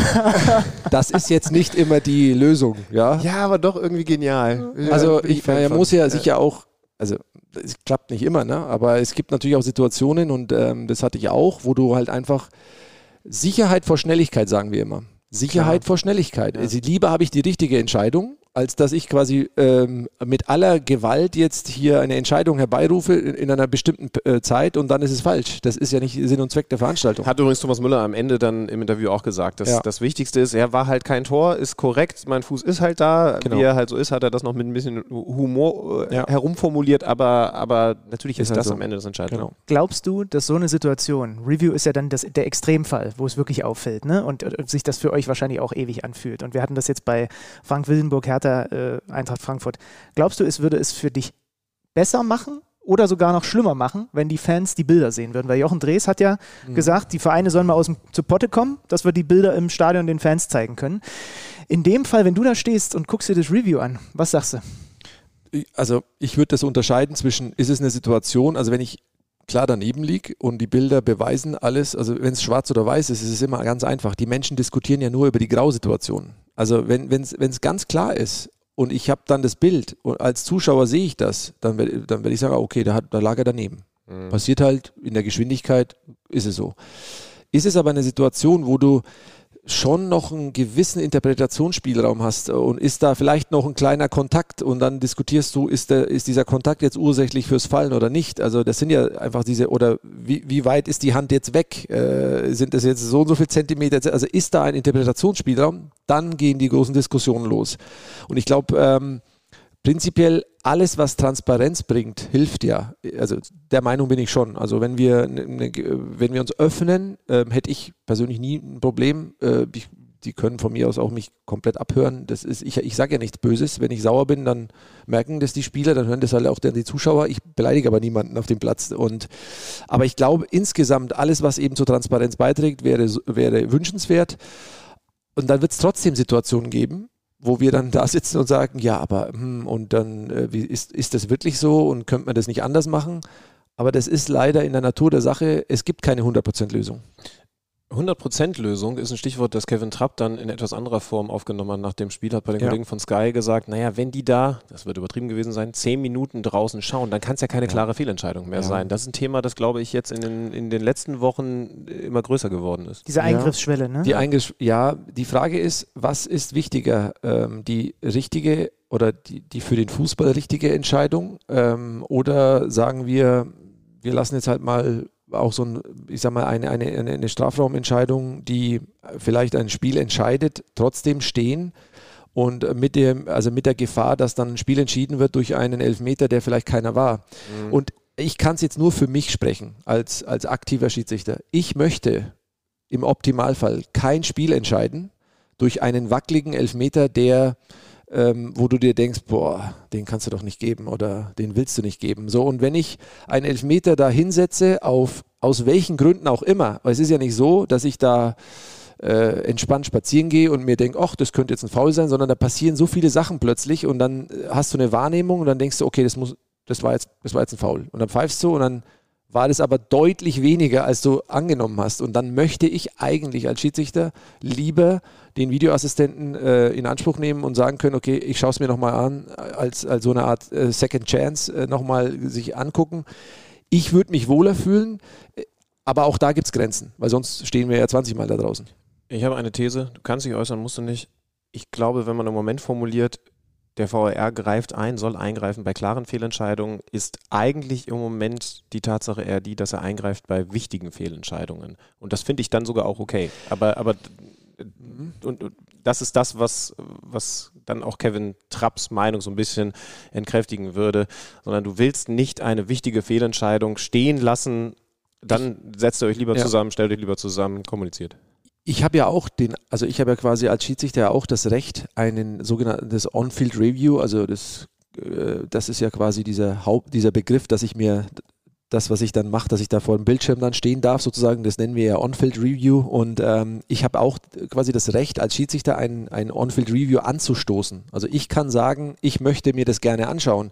Und jetzt werden manche, manche vielleicht denken, ja, aber du hast doch gepfiffen, dann musst du doch eine Wahrnehmung haben. Ja, das habe ich. Es gibt aber trotzdem leider Gottes Situationen, wo du pfeifst und in der Sekunde denkst du dir, boah, boah. also das passiert meistens dann, wenn man letztendlich ähm, aus so einer du pfeifst und warst eigentlich vielleicht nach innen, gerichtet, also ich, ich sag's immer nach innen gerichtet, du bist halt nicht, ähm, du, du, du, du, du reagierst. Das ist ein so, das ist so ein plötzlich, äh, ich möchte nicht sagen ein Aufwachen, aber äh, wisst ihr, was ich meine? Ja, ja, Wie, natürlich, also so, natürlich. du, du, da passiert zu, was. Zu tunnelig so. Ja, genau, zu, vielleicht zu tunnelig, das ist ein cooler Begriff. Also du bist voll in deinem Ding, dann pfeifst du und dann merkst du aber ganz kurz danach, oh shit, ich glaube, das könnte irgendwie und da sind da, da finde ich es halt echt gut, wenn man auch, und d- diesen, dieses, dieses Recht haben wir ja auch als Schiedsrichter zu sagen, ich schaue es mir nochmal an.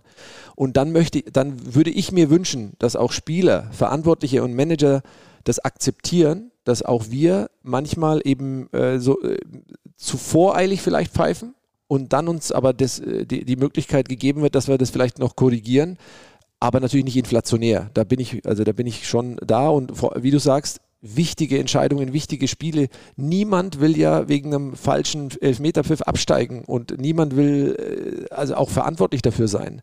Und das ist eigentlich so, ähm, so, so, so, der, so, so mein, mein, mein Anspruch und das wünsche ich mir auch, weil ich möchte halt nie mehr so eine äh, Schlagzeile lesen wie vor vielen Jahren. Vier Schiris, acht Augen, null Durchblick. Das, das will halt keiner. Ne? Zum Abschluss, äh, der Altekin hat Zahlen mitgebracht. Äh, Lutz Wagner hat uns auch noch was Interessantes und für mich Überraschendes mitgebracht. Nur noch mal so zur Einordnung. In der vergangenen Saison gab es 114 Mal den Fall in der kompletten Bundesligaspielzeit, dass es eine Änderung der Entscheidung durch den VAR gegeben hat. Ja. Also 114 Mal. Aus DFB-Sicht waren von den 114 Mal 101 Mal korrekt. Das heißt, 11 Mal über die gesamte Saison gesehen war ein VAR-Eingriff, der uns zu einer Änderung einer Entscheidung geführt hat, falsch aus Ich, ich DFB-Sicht. korrigiere ich 13 Mal, aber, Äh, 13, aber trotzdem ja. tolle Zahlen Pardon, von dir. 13, Genau. genau. Jetzt, War 1600 Überprüfungen im ich, Übrigen. und, ja, und ich wollte gerade sagen, ich, ich fand diese Zahl 114 Mal, wenn man bedenkt, wir haben 34 Spieltage mit je neun Spielen, Ja. Dann ist 114 Mal, Mhm. da reden wir auch im Podcast verdammt oft über den VAR im Verhältnis, äh, weil man hat ja eigentlich das Gefühl, ja. äh, ehrlicherweise, und vielleicht befeuern wir das auch, weil wir uns natürlich die Situation rauspicken, an jedem Spieltag gibt es fünf VAR-Entscheidungen, wo irgendwas äh, abgeändert wird. Ja. Und das ist nur so für die Verhältnismäßigkeit, davon war ich total überrascht. Fand Darf ich krass. da- darf ich dir wissenschaftlich darauf antworten? Ja, bitte. Die Wissenschaftler, die BWLer nennen das Spotlight Bias. Und zwar, du fokussierst dich auf was, was eigentlich, wenn ich dir sage, wenn du mal ein rotes Auto kaufen willst und du gehst dann raus, dann siehst du plötzlich überall rote Autos. Das heißt, wir fokussieren uns permanent auf Situationen, die uns beeinflussen. Sprich, es gab natürlich, es passieren Fehler. Also das, das, das sagt ja keiner, dass mit mit, mit auch mit dem Videoassistenten passieren Fehler und ähm, die sind dann aber so exponiert oder in, äh, vielleicht an der einen oder anderen Stelle in besonders wichtigen Spielen passiert, dass wir natürlich die, die Medienberichterstattung so groß ist, dass all die positive äh, die Positivität letztendlich dieser Einführung des Videoassistenten komplett flöten geht. Und das finde ich halt schade, weil wir halt einfach uns natürlich auf diese, äh, wenn du die Zahlen, wenn man ganz nüchtern und wirklich ganz nüchtern das analysieren würde und wir reden letzte Saison von knapp 1600 Überprüfungen, 1600 Überprüfungen und nur 114 Entscheidungen wurden quasi geändert. Das muss man sich mal vorstellen. 114, nur 114, was das für ein Prozentsatz ist. Das heißt, äh, überwiegend liegen die Jungs und Mädels ja äh, richtig. Und die wenigen Szenen, die halt falsch laufen, sind halt leider die Situationen, die natürlich Gesprächsstoff beinhalten, Grauzone. Wir sind wieder eben nicht schwarz oder weiß, sondern wieder eine Grauzone. Und da wird dann so lange diskutiert und dann haftet sich das quasi so ein und wir fokussieren uns dann nur noch auf diese einzelnen Dinger und dann sehen wir nur rote Autos. Mhm. Ja, du hast gelernt. Und trotzdem sage ich dir, wir können dieses Gespräch nicht wissenschaftlich enden lassen. Das wären nicht wir. Eine emotionale Frage zum Abschluss. Ja. In welchem Stadion würdest du gerne nochmal pfeifen? Oder wenn du tatsächlich sagst, da ist gar nichts mehr offen, was war in deiner Karriere bislang das Mhm. tollste Stadionerlebnis? Also, wenn ich wie auch immer die Chance noch bekäme, ähm, in Istanbul in irgendeines der Stadien zu pfeifen, also das kann gerne Galatasaray, Besiktas oder Fenerbahce sein. Wenn ich von, also wenn ich bei denen einmal noch pfeifen dürfte, was ja jetzt natürlich nicht mehr geht, also es ging ja eh nie, weil ich ja, meine Eltern sind ja, Ah, die leben ja in der Türkei. Ich bin zwar hier geboren, aber die sind ja, äh, die, die, die leben ja in der Türkei, deswegen habe ich auch keine Spiele in der Türkei bekommen. Aber wenn ich das ähm, mal, wenn ich da ein Spiel leiten dürfte, das fände ich schon ganz nice. Aber glaube ich. ich glaube, das. Die dürfen, also in der Liga dürfen die dich ja auch nicht einkaufen oder so, ne? Äh, soweit ich weiß, ni also nicht, da sind wohl irgendwelche Diskussionen, wobei ich bin da gen generell, ich finde es nicht so gut, auch für die Schiedsrichterkollegen dort, weil das ist, jetzt stellt euch mal vor, äh, bei uns würde jetzt äh, irgendwie, äh, keine Ahnung, Spanier, Italiener oder wie auch immer äh, Schiedsrichter pfeifen, das fände ich jetzt auch schräg, deswegen ist es für die Kollegen da unten besser, wenn die dort vor Ort ihre Spiele selber machen, aber so ein Wunschtraum darf man ja noch haben. Ja, danach habe ich ja gefragt, kann ich auch total verstehen. Und wenn es doch irgendwann noch passiert, dann laden wir dich definitiv spätestens wieder ein, weil dann möchte ich, dass du alleine von deinen zwei Kilometer Warmmachrunden erzählst.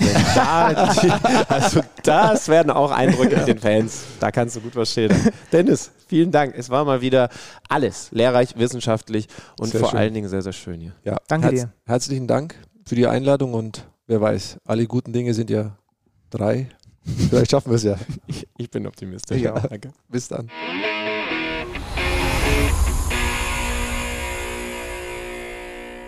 Nürnberg. Eine unterschätzte Stadt. Dennis Eitekin wohnt hier in der Nähe und jetzt sind wir im nächsten fantastischen Gebäude dieser Frankenstadt. In einem, man kann schon sagen, altehrwürdigen, legendären Gebäude. Zumindest wenn es um Journalismus geht. Ja, wir sitzen in der glorreichen Kickerzentrale gerade, ganz genau. Ich weiß allerdings nicht, Nürnberg ist vielleicht jetzt gerade, wo wir da sind, eine überschätzte Stadt, wird aber dann, sobald wir weg sind, wieder eine unterschätzte Stadt. Ja, dann werden die Mieten wieder steigen, aber im Moment ist es natürlich eine harte Phase. Wir sind allerdings nachher auch wieder weg, wollen hier natürlich noch über die Bundesliga reden. Über diesen zweiten Spieltag ist ja ganz klar und ich habe es gesagt, wir wollen natürlich später dann auch mal den Blick auf die Insel wagen. Da freuen wir uns auf Thomas Böker, der ist nämlich ein absoluter Experte für Premier League Fußball beim Kicker. Ähm, schade, dass er nicht hier ist, sonst hätten wir auch direkt mit ihm quatschen können, aber, aber er wird zugeschaltet sein und es, äh, es wird gut.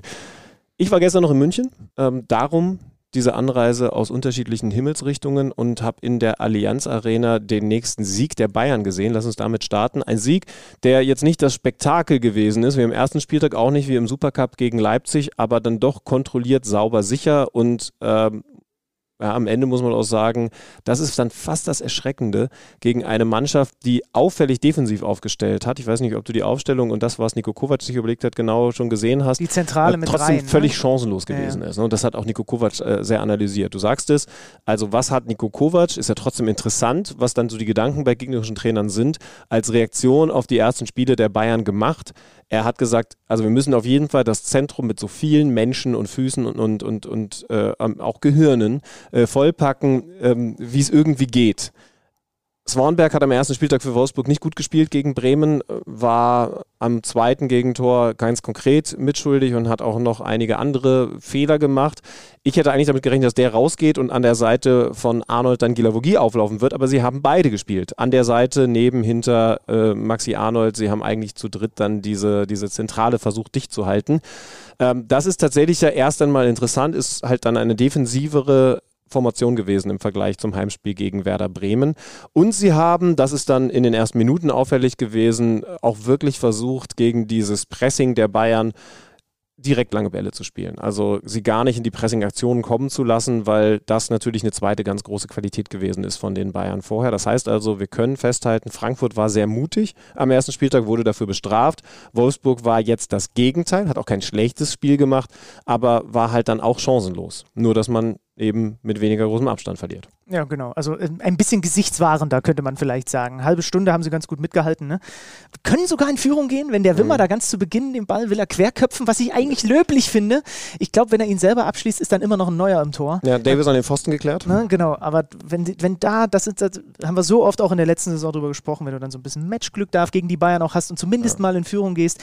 Was haben wir noch gelernt? Für Jamal Musiala reichten noch nicht mal zwei Gegenspieler plus ich falle hin. Äh, Aus seiner Sicht. Er steht aber trotzdem auf und macht das Tor. Ja. Unglaublich und ich ärgere mich immer mehr, dass ich ihn nicht mit in mein Managerspiel genommen habe und stattdessen sogar den teureren Jude Bellingham, weil ich mir einfach Mhm. dachte, auf lange Sicht zahlt sich das aus. Ich glaube, Wobei Jude Bellingham übrigens auch krass ist. Das ist übrigens Ja, was, was klar, mir echt logisch. Spaß in der Bundesliga macht. Wir reden natürlich auch noch über das Freitagsspiel vom BVB in Freiburg. Ähm, da konnte ich ihn auch live sehen und es macht Spaß, dem zuzugucken. Also, äh, das sind im Moment die beiden talentiertesten Spieler der Bundesliga, oder? Also, jetzt, wo Kunku? Haaland weg ist, Kunku noch mit dazu. ich habe so, ich, ich hab sogar die anderen beiden noch einen Tick drüber. Aber da, dann denke ich mir doch, geht es der Bundesliga nicht so schlecht. Ich hoffe halt nur, dass sie ein bisschen länger Spannung im Titelrennen hat, denn das war jetzt schon wieder was sehr Überzeugendes von den Bayern. Gehen wir zum nächsten Sonntagsspiel, da können wir es kurz halten. 0-0 Mainz gegen Union, beide Mannschaften darum bemüht und sehr gut verteidigend, kompakt stehend. Ich glaube, beide Mannschaften haben zusammen einen XG-Wert von 1 hingekriegt. Also wenn man sie zusammengelegt hätte, hätten Ja. sie vielleicht ein Tor geschossen. Mainz ist extrem gut, äh, vor allen Dingen im eigenen Stadion die Null zu halten und Union ist eben auch extrem gut darin, kompakt zu verteidigen, konzentriert zu spielen und dann äh, endet so ein Spiel dann am Ende torlos. Ja, genau. Also das war der Sonntag. Dann gehen wir zum Samstagabend. Das habe ich mir vorhin noch auf der Fahrt äh, nochmal nachträglich komplett angeguckt. Das Spiel Schalke gegen Gladbach. Ein 2 zu 2 und erstmal können wir bei diesem Spiel und nur erstmal was die Surroundings angeht, nehmen wir Bremen noch mit rein. Wir können sagen, diese beiden Rückkehrer in die Bundesliga, Schalke und Bremen, stimmungstechnisch, choreotechnisch, choreotechnisch können wir sogar die Hertha noch dazu nehmen an diesem Spieltag. Es war auf den Rängen richtig viel los. Und bei Schalke, und das haben Frank Kramer nach dem Spiel bestätigt, ein Peter Knebel hat das nach dem Spiel gesagt, einige Spieler, auch Daniel Farke, der Gladbacher Trainer, das war ein Riesenfaktor, der Schalker Anhang, dass es am Ende, klar, es ist dann ein Handelfmeter, der ihnen das 2-2 bringt. Aber das hat so Spaß gemacht, dazu zu hören, zu gucken auf, diese, auf, auf, auf das, was vor dem Spiel passiert ist. Eine ganz klare Bereicherung für die Bundesliga der FC Schalke 04, der durch Salazar in Führung geht, aus einer schönen Umschaltaktion raus, wo sich Kone weigert, das taktische Foul gegen Salazar zu ziehen. Ich glaube, damit hat, sein, hat die Hintermannschaft von Gladbach auch gerechnet, sonst hätte einer noch einen, einen Schritt rausgemacht und dann macht äh, Salazar das 1-0. In Übrigens wieder auffälliger Typ, ne? Also Ja, das ist dann das ja. spielerisch Erfrischende beim Aufsteiger. Uruguay und Schalke, das passt einfach. Grüße gehen raus an Gustavo Varela. In der zweiten Halbzeit dann die Gladbacher, ähm, nachdem Schalke wirklich auch gut eine erste Halbzeit gespielt hat. Gladbach zwar viel Ballbesitz, so wie man es ja vor der Saison auch angekündigt hat, aber Schalke wirkte gefährlicher, wirkte zielstrebiger. In der zweiten Halbzeit kam Gladbach dann und da siehst du dann auch, wie viel da drin steckt in dieser Mannschaft. Hackenvorlage, Tyram auf äh, Jonas Hofmann, wo der erste Kontakt fast noch aussieht, als wäre zu lang. Dann kommt er gegen Kral aber doch noch durch und mit den nächsten beiden Kontakten macht er alles wieder wett und macht das 1 zu 1. Ähm, Tyram dann mit dem 2 zu 1, da ist es maximal bitter aus Sicht von Alexander Schwolo. Der hält unmittelbar vorher zweimal seiner Mannschaft den Punkt fest mit zwei klasse Paraden und wird dann von Kral behindert und äh, greift am Ball vorbei oder, oder lässt den wieder fallen und Tyram macht das 2-1 und Gladbach hat wie in der Woche davor das Spiel auch schon gedreht. Aber kickt eben noch den kick, kickt oder kriegt den späten Ausgleichstreffer. Äh, Nachspielzeit war ein Thema an diesem Spieltag, angetrieben von den eigenen Fans. Einer, der ja in die Startaufstellung gerutscht ist im Vergleich zum ersten Spiel gegen Köln, genauso wie sein Nebenmann, Simon Terodde. Bülter verwandelt den Handelfmeter in der Nachspielzeit. Äh, unter anderem unser Gast aus der Vorwoche, Sebastian Polter, dieses Mal nur auf der Bank. Dominik Drexler ja gesperrt nach dieser äh, doch viel diskutierten, auch hier viel diskutierten roten Karte gegen den ersten FC Köln. Man kann festhalten, die beiden haben da vorne funktioniert. Da kann man jetzt sogar schon überlegen, ist das, ist das ein Aufsteiger-Luxus, wenn du, wenn du so wechseln kannst? Wir haben über diese Neuner-Thematik, Polter, Terodde, Polti hat ja gesagt, das geht auch schon mit den beiden zusammen geredet, aber so ein Bülter darf man da nicht vergessen, der nochmal noch mal was anderes in Sachen Ja, Dynamik ist, reinbringt. genau, genau. Jetzt wollte ich gerade sagen, das Wort Dynamik Mhm. ist, glaube ich, das Wichtige bei den Schalkern. Und dafür stehen so, so ein Bülter, so ein Salazar, auch so ein Uwe Jan über, über links übrigens, der immer wieder anschiebt, ankurbelt, flankt. Ähm, Handelfmeter war unstrittig. Ne? Also äh, Patrick Herrmann versucht mit dem Kopf hinzukommen, kommt nicht hin, kommt dann mit der Faust hin. Kann man, glaube ich, so Ja, zusammenfassen. kann man tatsächlich äh, einfach zusammenfassen. Am Ende 2-2. Der Samstagnachmittag hat richtig viel Spaß gemacht. In jedem Spiel mindestens zwei Tore. Ähm, die Hertha gegen Frankfurt äh, 1-1, die haben den Torreigen eröffnet. Ganz früh Suat Serda, na klar, wir kommen nachher noch zum Kicker-Manager-Spiel. Habe ich auf der Bank, natürlich macht er in dem Fall dann das Tor, bringt die Hertha in Führung. Übrigens nur mal ganz kurz, ne? wenn, du, wenn du Torschützen in deinem Kader hast, dann bist du ein guter Manager. Wenn du sie auf der Bank lässt, bist du ein schlechter Trainer. Das, ist die Kicker-Manager. Kann man Regel. bislang leider bei mir eins zu eins so zusammenfassen, wie auch das Spiel ausgegangen ist. Serda per Kopf, ähm, dann Alario aus fünf Metern am Tor vorbei, das ist mir noch total präsent. Kanga auf der anderen Seite für die Hertha aber auch. Äh, generell muss man sagen, was mir am präsentesten ist, die Hertha hat eine richtig gute erste Halbzeit gespielt und Oliver Glasner in dieser Trinkpause war so auf 180, der hat seine Mannschaft zusammengefaltet, weil alle Elemente, die er im Spiel sehen will von seinen Jungs, gefehlt haben. So, und das wurde dann besser. Äh, Kolo Moani, der auffälligste bei den äh, Frankfurtern, wird so ein bisschen eingeladen von der Hertha, legt dann auf für Kamada 1-1. Dann haben beide noch gute Chancen, das Spiel Ja, ja, war, in, in war dann ein richtig Halbzeit zu spektakuläres Spiel mit, mit Ja. vielen Chancen auf beiden Seiten. Äh, weil du ihn ansprichst, Kolobuani, da bin ich extrem gespannt, wie sich das in den nächsten Wochen entwickeln wird, denn der Kerl ist einfach ein Bundesliga-Stammspieler. Äh, Jetzt hat er an der Seite von Alario gespielt, das heißt also, da hat Oliver Glasner schon mal ein bisschen durchgewechselt. Unter Mhm. anderem ein Boré, aber auch ein Lindström auf der Bank. Jakic war jetzt auf der Bank, ein Rode hat mal gar nicht gespielt.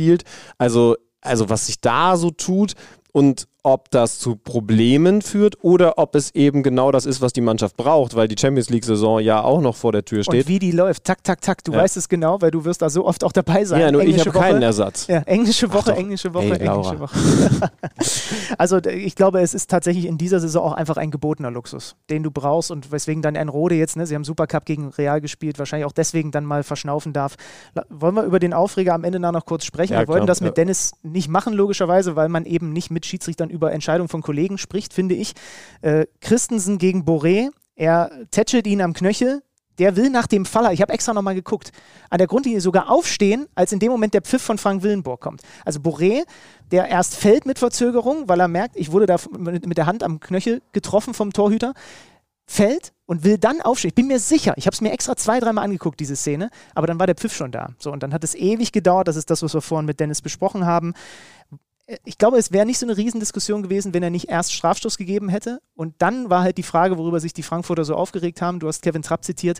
Ja, Review nur bei klaren Fehlentscheidungen. Kann doch keine klare Fehlentscheidung sein. Sie gucken so oft drauf. Er trifft ihn ja. Ist Genau, doch keine das klare das, das, Fehlentscheidung. Das ist das Besondere an der Szene. Deswegen finde ich, erst einmal kann man dem Schiedsrichter mal gar keinen Vorwurf machen, weil wie kannst du von einem Bundesliga-Schiedsrichter, auch wenn es ein Bundesliga-Schiedsrichter ist, erwarten, dass er sieht, dass es einen Kontakt gab, der aber nicht hart genug gewesen ist, was am Ende ja dann nach langer, langer Überprüfung das Urteil gewesen ist. Also, dass er da pfeift, ist erstmal tatsächlich kein Fehler. Das ist schon mal ganz klar.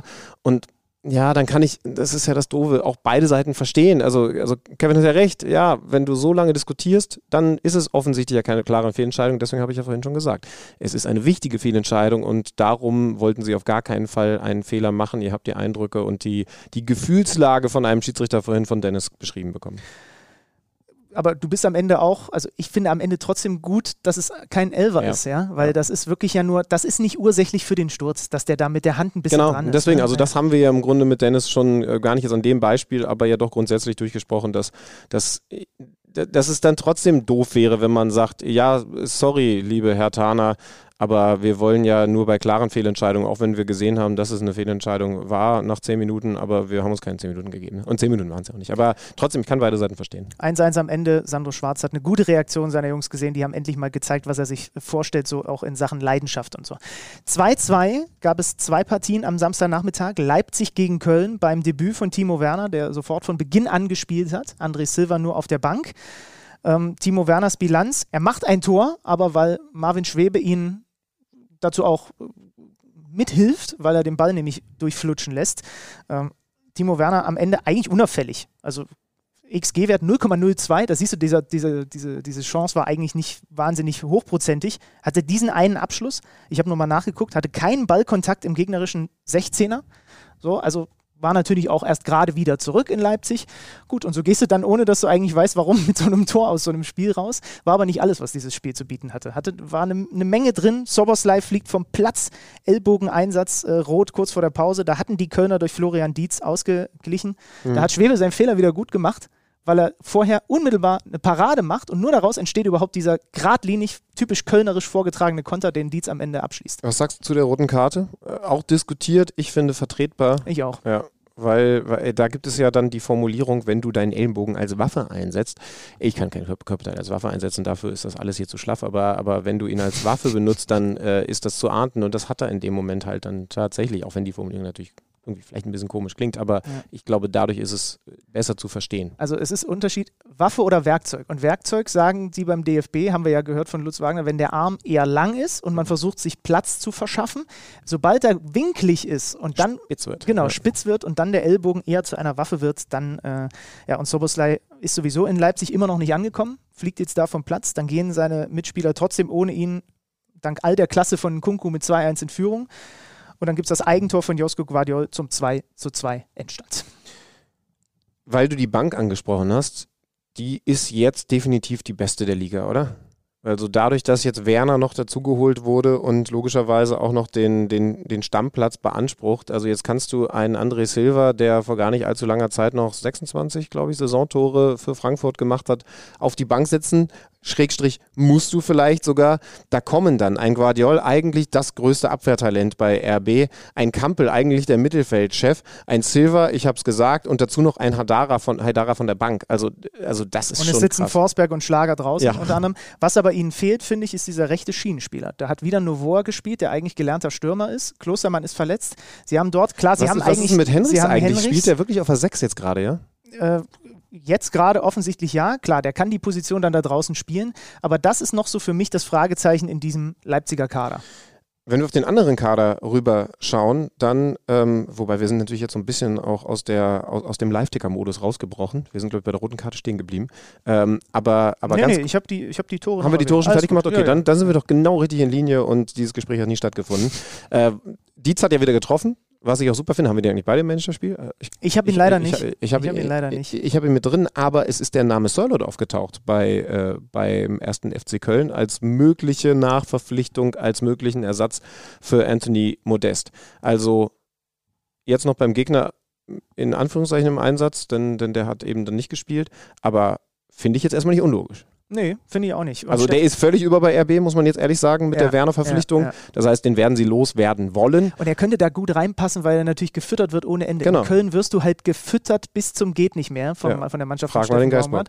Baumgart, äh, der übrigens auf der Pressekonferenz vor dem Spiel geil gesagt hat, ähm, die Entscheidung ist gefallen, was wir mit der Nachfolge von Modest machen, ob wir einen holen oder nicht. Aber ich finde die Gerüchte, die ich jeden Tag lese, so geil, mit wem wir angeblich wieder gesprochen hätten, dass ich das einfach noch ein bisschen laufen lassen will. Macht mir ja auch Spaß. Ja, finde ich schon gut, fantastisch. Finde ich sehr gut, finde ich sehr gut.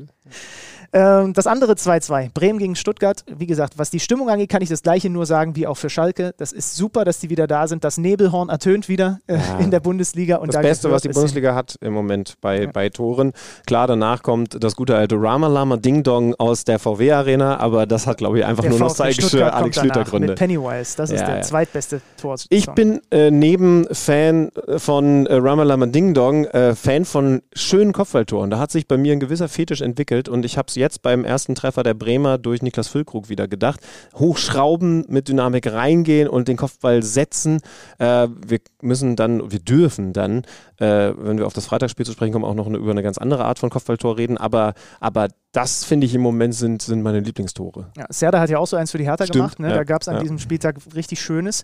Äh, Füllkrug später, also trifft zum zweiten Mal in Folge. Ne? Äh, Mhm. das- Funktioniert auch in der ersten Liga. Ja, da, also, aber aber deswegen habe ich ja auch überlegt, ob ich den mit reinnehme. Egal, äh, Kicker-Manager, kommen wir später zu. Hat dann später noch Alupech, dann ist es so ein bisschen abgeschnitten offensiv gewesen bei den Bremern danach. Endo aus der Distanz mit einem sehr schönen Treffer zum 1-1 und dann das 2-1. Sascha Kalajdzic, doch eigentlich vor allem bekannt, ja, er ist ein mitspielender Stürmer, aber am Ende ist er doch eigentlich ein Abschlussstürmer. Und Das dann, ist der Mann, von dem ich schöne Kopfballtore erwarte. und dann spielt er diesen Pass da durch die Schnittstelle auf Silas.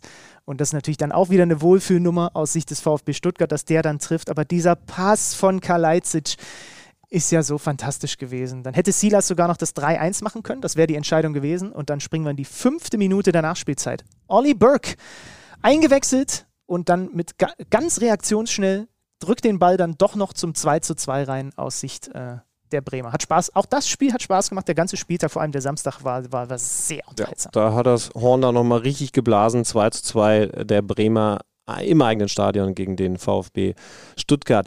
Weniger Freude ist im Moment in der Bayer Arena ähm, unterwegs. 1 zu 2 gegen Augsburg und Bayern 04 Leverkusen damit tatsächlich Tabellenletzter. Man verliert die ersten beiden Spiele und jetzt muss man mal ganz kurz ins Gedächtnis rufen. Augsburg, die Mannschaft, die am ersten Spieltag sehr deutlich, sehr, sehr klar gegen Freiburg unterlegen gewesen ist. Die holen jetzt diesen Sieg auswärts bei Bayern 04 Leverkusen, doch eigentlich für uns ein klarer Top-4-Anwärter. Ja, ja. Und da sind wir nicht alleine. Also erstmal Glückwunsch an den FCA. Die gewinnen nämlich zum ersten Mal überhaupt in der Bundesliga gegen Leverkusen. Haben sie vorher in, ich glaube, 22 Anläufen noch nie geschafft. Äh, 23 sogar. Ach nee, der 23. Anlauf war es dann. war der ist- jetzt, ja. ne? Ja. Jensen macht das 1-0 und dann der eingewechselte Hahn, ich finde da interessant, Caligiuri von der Bank gekommen, Hahn von der Bank gekommen, also so ein paar Säulen, die man eigentlich äh, in dieser Mannschaft glaubte, äh, kamen nach dem 0-4 gegen Freiburg nur von der Bank. Hahn mit dem 2-1-Siegtor. Kein Abseits in der Sichtlinie, kann man an der Stelle sagen. Äh, zwischenzeitlicher Ausgleich Arangis und eben die dritte Pleite in Folge für beide. Die haben ja gegen Dortmund noch ein gutes Spiel gemacht. Jetzt ist es so, dass sie auch mindestens mal einen Punkt mitnehmen müssen, wenn Augsburg nicht diesen fantastischen Rafa Gikiewicz da hinten drin hat, was der alles an Paraden gezeigt hat an diesem Spieltag. Äh, Schick zum Beispiel wieder aus einem Meter gescheitert. Der ist bislang in dieser Saison der Spieler der Liga mit dem höchsten XG-Wert und er hat noch gar nicht getroffen und demzufolge auch mir noch nichts gebracht an Punkten. Am Ende 24 zu 6 Torschüsse für Bayern 04 Leverkusen. Aber Gikiewicz überragend, vielleicht auch angestachelt durch diese Gerüchte um einen möglichen äh, Spieler, der da noch kommen sollte. Das hat Jeffrey Chauvelow wiederum nach dem Spiel ein bisschen auf die Palme gebracht, weil er gesagt hat, kann nicht sein, dass es jetzt so eine Gerüchte gibt. Das ist äh, unser Stammkeeper und der wird dadurch verunsichert. In dem Fall war er nicht verunsichert, sondern angepiekst. Und bei den Leverkusenern, ja, wer Ja, die ganz kurz Shoutouts- zu Augsburg übrigens, damit das nicht untergeht. Da fand ich, äh, auch wenn es kein Kopfballtor gewesen ist, aber das erste Tor wunderschön herausgespielt. One-Touch-Football Zack, zack, von den. Fuggerstädtern. Ja. Richtig hübsch. Also auch die können das. Und Leverkusen, also sie müssen halt mal anfangen, Tore zu schießen. So, dann, Gute Idee. dann äh, sieht das letzte Woche anders aus gegen Dortmund und dann sieht das in dem Spiel auch anders aus. Und Ja. äh, das Und- wäre und, extrem äh, hilfreich. Pokal hast du ja auch schon angedeutet, also es ist eben die dritte Niederlage in Folge. Ja, ja. Also ähm, kann ungemütlich werden für Seoane, aber äh, was haben die denn jetzt? Ich habe es nicht auf dem Schirm. Ähm, da wird man auf jeden Fall natürlich jetzt schon so ein bisschen mehr Warte, Druck ich sag's dir, jetzt spielen jetzt Hoffenheim, dann in Mainz und dann gegen Freiburg. Geht schöner, ne? Ja, ja, Ja. ist in der Phase, also gut, würden wir wahrscheinlich über fast alle Gegner jetzt sagen in der Bundesliga. Hoffenheim kommt mit einem 3-2 im Rücken gegen den VfL Bochum. In, de, in den ersten 20 Minuten wird, wird die TSG aufgefressen von Bochum, aber richtig gehend aufgefressen. Das hat auch André Breitenreiter nach dem Spiel klar gesagt. Zoller mit einem Doppelpack. Einmal der Pre-Assist von Kevin Stöger, meinem Liebling. Da legt äh, Philipp Hofmann auf. Einmal die Traumflanke von Stöger zum 2 zu 0. Äh, Stichwort progressive Pässe äh, und so weiter. Guckt mal in diese Statistiken rein, wenn ihr damit ein bisschen was anfangen könnt. Kevin Stöger oder es gibt auch die Statistik progressive, progressive Distance, also wie viel wie viel äh, Distanz hat man zum gegnerischen Tor mit einem angekommenen Pass quasi zurückgelegt. Da sind in dieser Statistik logischerweise normalerweise nur drin Torhüter und Innenverteidiger, die lange Bälle schlagen. Da ist auch noch Kevin Stöger mit dabei. Und das zeigt schon, dass der Plan offenbar des VfL aufgeht, offensiv ihn als den Taktgeber zu haben. Das Problem ist, sie haben das Spiel trotzdem gewonnen, weil Hoffenheim zurückkommt und durch Baumgartner, Kabak und trotz eines verschossenen Elfmeters von Kramaric durch Dabur ganz am Ende das Spiel noch dreht. Und 3 zu 2 gewinnt. Erster Bundesligasieg für André Breitenreiter als TSG-Trainer. Freue mich übrigens krass auf kommenden Sonntag, da bin ich in Bochum. Also Heimspiel des VfL gegen den FC Bayern Ja, München. toll. Da erinnern wir uns dann ja auch an ein spektakuläres Spiel der Vorsaison, als man die Bayern mehr als ärgern konnte. Das wird, glaube ich, richtig, richtig geil. Beneide ich dich drum. Ja. Ja, Äh, Stimmung in Bochum hatte ich sowieso unterschätzt, habe ich glaube ich im, äh, in der Rückrunde hier auch mal in der Folge erzählt. Das war, das hatte ich so nicht auf dem Schirm, dass es tatsächlich zur Upper Class der Bundesliga gehört und wenn dann der Rekordmeister anreist und hoffentlich nicht nach, nach zwei Minuten schon 3-0 führt, dann ist zu erwarten, dass sich das auch über 90 Minuten richtig geil anfühlt. Ja. Da trage ich dann wenig zu bei, aber ich genieße es. Ja, du bist halt auch da. Ist Ja. doch auch in Ordnung. Irgendjemand muss ja auch da sein. Können ja, nicht bei uns alle, erleben übrigens. The Zone einschalten. können ja nicht alle dazu beitragen. Du warst am Freitag in Freiburg und Mhm. da musst du mir noch mal ein bisschen was zu erzählen. Weil ich habe das natürlich auch gesehen. Übrigens auch ein richtig lautes Stadion. Also so laut, das, das erzähle da? ich dir jetzt mal ehrlich, dass ich danach noch überlegt habe, wie die das hinkriegen, weil das habe ich so nicht gesehen. Was, was kriegen die da rein? rufen. Ganz einfach. Ich überlege aber, nein, ich, ich, ich habe das architektonisch gemeint. Äh, ob man ein Stadion so bauen kann, dass es eben kesseliger ist, dass es die Akustik besser einfängt. Ähm, ich ich konnte es mir nicht erklären. Ich, hab, äh, ich, ich habe dann äh, mich dazu hinreißen lassen, äh, kurz vor Anpfiff einmal den Kameramann zu bitten, hochzuschwenken, weil es gibt eine Sache, die in dem Stadion sehr cool ist, nämlich sehr viele Stehplätze, nicht gelbe Wand, aber, aber eben immerhin komplette Tribüne hinterm Tor steh. Das merkst du und das hörst du auch. Aber ganz oben über diesen Stehplätzen ist eine, eine echt hohe komplett durchgezogene Betonwand. Und das finde ich so ein bisschen schade und das wäre mein Plädoyer. Ich, äh, wenn ihr gerne, gerne schreiben, weil das interessiert mich total und ich habe es dann, weil es ein bisschen hektisch wurde mit der Abreise, nicht nicht mehr erfragen können bei den Offiziellen. Aber wenn ihr, wenn ihr das zufälligerweise wisst, warum das so eine hässliche Betonwand ist, dann gerne her damit. Es kann sein, dass das Lärmschutz ist, denn das war ja ein Thema, was die Anwohner da um dieses Stadion herum anging. Es, es kann sein, dass sie einfach gedacht haben, ja, machen wir eine Betonwand hin. Es gibt genug hässliche Städte in Deutschland, wo das Architekten in den 70er und 80ern gesagt haben. Vielleicht ist es immer noch so. Aber es kann natürlich auch andere Gründe haben, dass man vielleicht sagt, da eine fette Betonwand und dann sieht das vielleicht nicht so schön aus, aber, aber es wird hier so richtig laut. Denn wirklich, dieses Stadion war richtig, richtig laut. Ich komme gleich zum Spiel. Zwei Vorschläge trotzdem. Wenn du schon eine Betonwand dahin machen musst wegen der Akustik oder warum auch immer, dann mach irgendwie was Geiles drauf, Graffiti oder irgendwie was Schönes. Und ich wünsche mir ja in solchen neuen Stadien, weil die sehen dann oft doch sehr ähnlich aus. Sind alle funktional, man kann sich super drin bewegen, aber es hat halt keinen Wiedererkennungswert. Da zum Beispiel einfach eine, eine, eine Glas, was auch immer dann stabil genug und erlaubt ist, Wand hintun statt Beton, so dass du, ich glaube in dem Fall würdest du nämlich sogar hin, Aquarium, tolle Idee, dass dann ein Schwertfisch oben einfach seine Bahn zieht, während schwarz-weißer, das ist eine tolle Idee. Oder man macht es durch durchsichtig und sieht im Hintergrund den Schwarzwald. Weil ich glaube, genau das Ah, wäre der okay. Blick. Und dann wäre es auf einmal mega geil. Ja, aber ich weiß nicht genau, warum es diese bist ja Betonwand ganz gibt. emotionalisiert noch davon. Ja. Äh, Das liegt halt, das liegt natürlich auch, die Lautstärke lag auch einfach an dieser ersten Halbzeit. Ne? Also was sie da gemacht haben gegen Borussia Dortmund, die können höher als 1-0 führen. Was sie über Ja. die linke Seite mit Christian Günther, Vincenzo Grifo da veranstaltet haben, das hatte schon richtig Hand und Fuß, was Michael Gregoritsch da für einen Kopfball setzt. Alter, war der gut. Und- also insgesamt äh, So zart. richtig, richtig gut. So zart. Ja, äh. das ist ja genau der Kopfball, den ich natürlich angedeutet habe. Ich habe von Dynamik gesprochen, die war da gar nicht drin. Ginter legt vor gegen seinen Ex-Verein und er sagt dann später auch bei uns am Mikrofon, ich kann ihn ja gar nicht mehr woanders hinköpfen. Ja, aber er, also das Tolle ist halt, er kann ihn da hinköpfen. Ginter. Hast, glaube ich, Günther gesagt. Wobei da ist immer, Ginter. immer Verwechslungsgefahr bei diesen Ja, Teams dieser gemein, Tage. die Nee, äh, ähm, Ginter legt vor und, und Gregoritsch und nicht Gregoritsch legt ihn dann hinten ins Eck. Gregoritsch. Ganz vorne. Ja. Nicht Gregoritsch. Hinten. Nee, Habe Gregoritsch. hab ich aber auch noch nie gehört. Gregoritsch. Also richtig schönes Kopfballtor. Gregoritsch. Und, und es war schon so, beschreib das doch mal ganz kurz. Also Dortmund ist schon, so wirkte das auf mich, das war schon arg schwimmend Ja. kurz vor der Pause. Äh, das war arg schwimmend, das war, ähm, das war nicht gut von Borussia Dortmund. Auch ein Spiel, das mir bis, jetzt habe ich die Minute nicht aufgeschrieben, aber bis zu diesem Moment, der es dann äh, zugunsten der Dortmunder hat kippen lassen, ähm, 77. besorgniserregend gewesen ist. Äh, äh, und, und dann muss man jetzt eben natürlich wieder schauen. Das aus Dortmunder Sicht gesprochen. Aus Freiburger Sicht wirklich Kompliment, denn das ist der Fußball, den Christian Streich spielen lassen will und ja auch regelmäßig spielen lässt, gerade im eigenen Stadion. So dynamisch und aber eben trotzdem mutig. Also nicht einfach nur nach vorne rennen, sondern mit spielerischen Elementen. Natürlich ganz viel über diese linke Seite. Das passt auch einfach perfekt mit den beiden. Und, und dann vorne jetzt auch noch mit Gregoritsch einen, der, der, der, der die Dinger abnimmt, aber auch fußballerisch was kann. Also da ist echt viel, viel Gutes unterwegs. Aber Dortmund hat halt die bessere Mannschaft und, und darf sich dann. Dortmund darf ein Fußballspiel auch auswärts im Breisgau nicht so spielen, dass man sagt, so wie jetzt Nico Kovac über das Spiel bei den Bayern geredet hat, ja, da sind wir halt dann chancenlos. Und das waren sie in, in dieser Phase. Also vielleicht ein bisschen hochgetrabt von mir, aber, aber sie waren einfach klar unterlegen. Und dann gibt es diesen Moment, äh, na, ich, ich mache es doch ein bisschen chronologischer, Wechsel zur Halbzeitpause, der erste Rechtsverteidiger Meunier raus, der kein gutes Spiel gemacht hat und Marius Wolf, ein ganz anderer Typ, einer, der sich da nicht die Platte macht, aber vor allen Dingen halt vom ganzen Biss dagegen hält, rein, hat schon mal einen großen Unterschied gemacht. Und dann kommt ein 18-Jähriger, während unter anderem unser Podcast-Freund Julian Brandt noch auf der Bank sitzt und, äh, und dreht dieses Spiel. Bino Gittens. 64. für Azar eingewechselt. Bei seinem Tor zum 1-1 ist natürlich Marc Flecken der, der, der das Ding dann da durchlässt. Ne? Klar Ja. sieht er da nicht gut aus, ist ein fantastischer Torhüter, passiert jedem Mal. Aber die Joker stechen. Ne? Alle drei Tore am Ende durch Einwechselspieler. Das 1-1, das 2-1 auch noch durch Joker vorbereitet.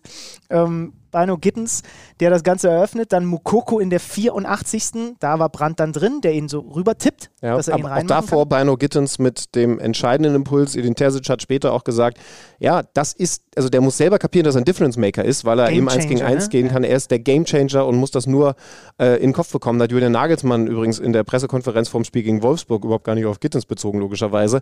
Interessant ist gesagt, dass er von, von offensiven Leuten, von, von Stürmern, von Offensivleuten auch ein anderes Verhalten erwartet. Und das ist gar nicht so leicht, weil du kommst in eine Profimannschaft, wie jetzt Bayern oder Dortmund, und du bist natürlich von der Denke her erstmal schüchtern und zurückhaltend. Und das kannst du als defensiver Mittelfeldspieler, Verteidiger ja auch sein, aber du musst als Offensivmann dich ja trotzdem trauen, in 1 gegen 1 Situationen zu gehen, weil ansonsten bist du eben da vorne einfach nicht, nicht, nicht wertvoll. Denn das Ja. ist ja deine Qualität, die du auf den Rasen bringst. Und er hat sich nochmal Zeit genommen, mit ihm vor der Einwechslung zu sprechen und mir dann eben erklärt, ja, weil der Kerl natürlich auf der Platte haben muss, dass er zwar hier einer der allerjüngsten ist, aber ein Gamechanger sein kann. Und er hat es ihm offensichtlich auf die Festplatte gebrannt. 3-1 dann Marius Wolf. Wunderschönes Tor, aber eben, wir haben vorhin schon drüber gesprochen, eigentlich irregulär, weil Mokoko da äh, erst passiv, dann aktiv wird. Äh, 3-1 der Endstand ähm, und das sagt uns jetzt was, dass Freiburg eine gute Saison spielen wird, weil das schon beeindruckend war, dass Dortmund noch Baustellen hat ähm, und trotzdem die Qualität, so ein Spiel dann zu gewinnen. Ganz genau. Und, und Borussia Dortmund wird natürlich ganz viel draus ziehen, weil, weil sie, und das wird allen klar sein, gerade intern werden sie auch ansprechen, dass das absolut unzufriedenstellend gewesen ist. Aber sie wissen, dass sie auch solche Spiele bei so einer Mannschaft auswärts noch drehen können. Ja, mit ein bisschen, mit ein bisschen Glück, aber dann hat man es sich ja hinten raus auch verdient. Und Edin Terzic weiß, ey, ich kann was von der Bank bringen, was das Game changed. Und auch wenn es dann am Ende sicherlich ein Tor mindestens zu hoch ausgefallen ist, aber, aber das haben die natürlich für die nächsten Spiele im Hinterkopf. Und wenn wir schon vom Händchen von Edin Terzic sprechen, würde ich sagen, wir lassen jetzt Freddy Tappe von passiv zu aktiv werden, denn der kann uns dazu noch ein bisschen mehr erzählen.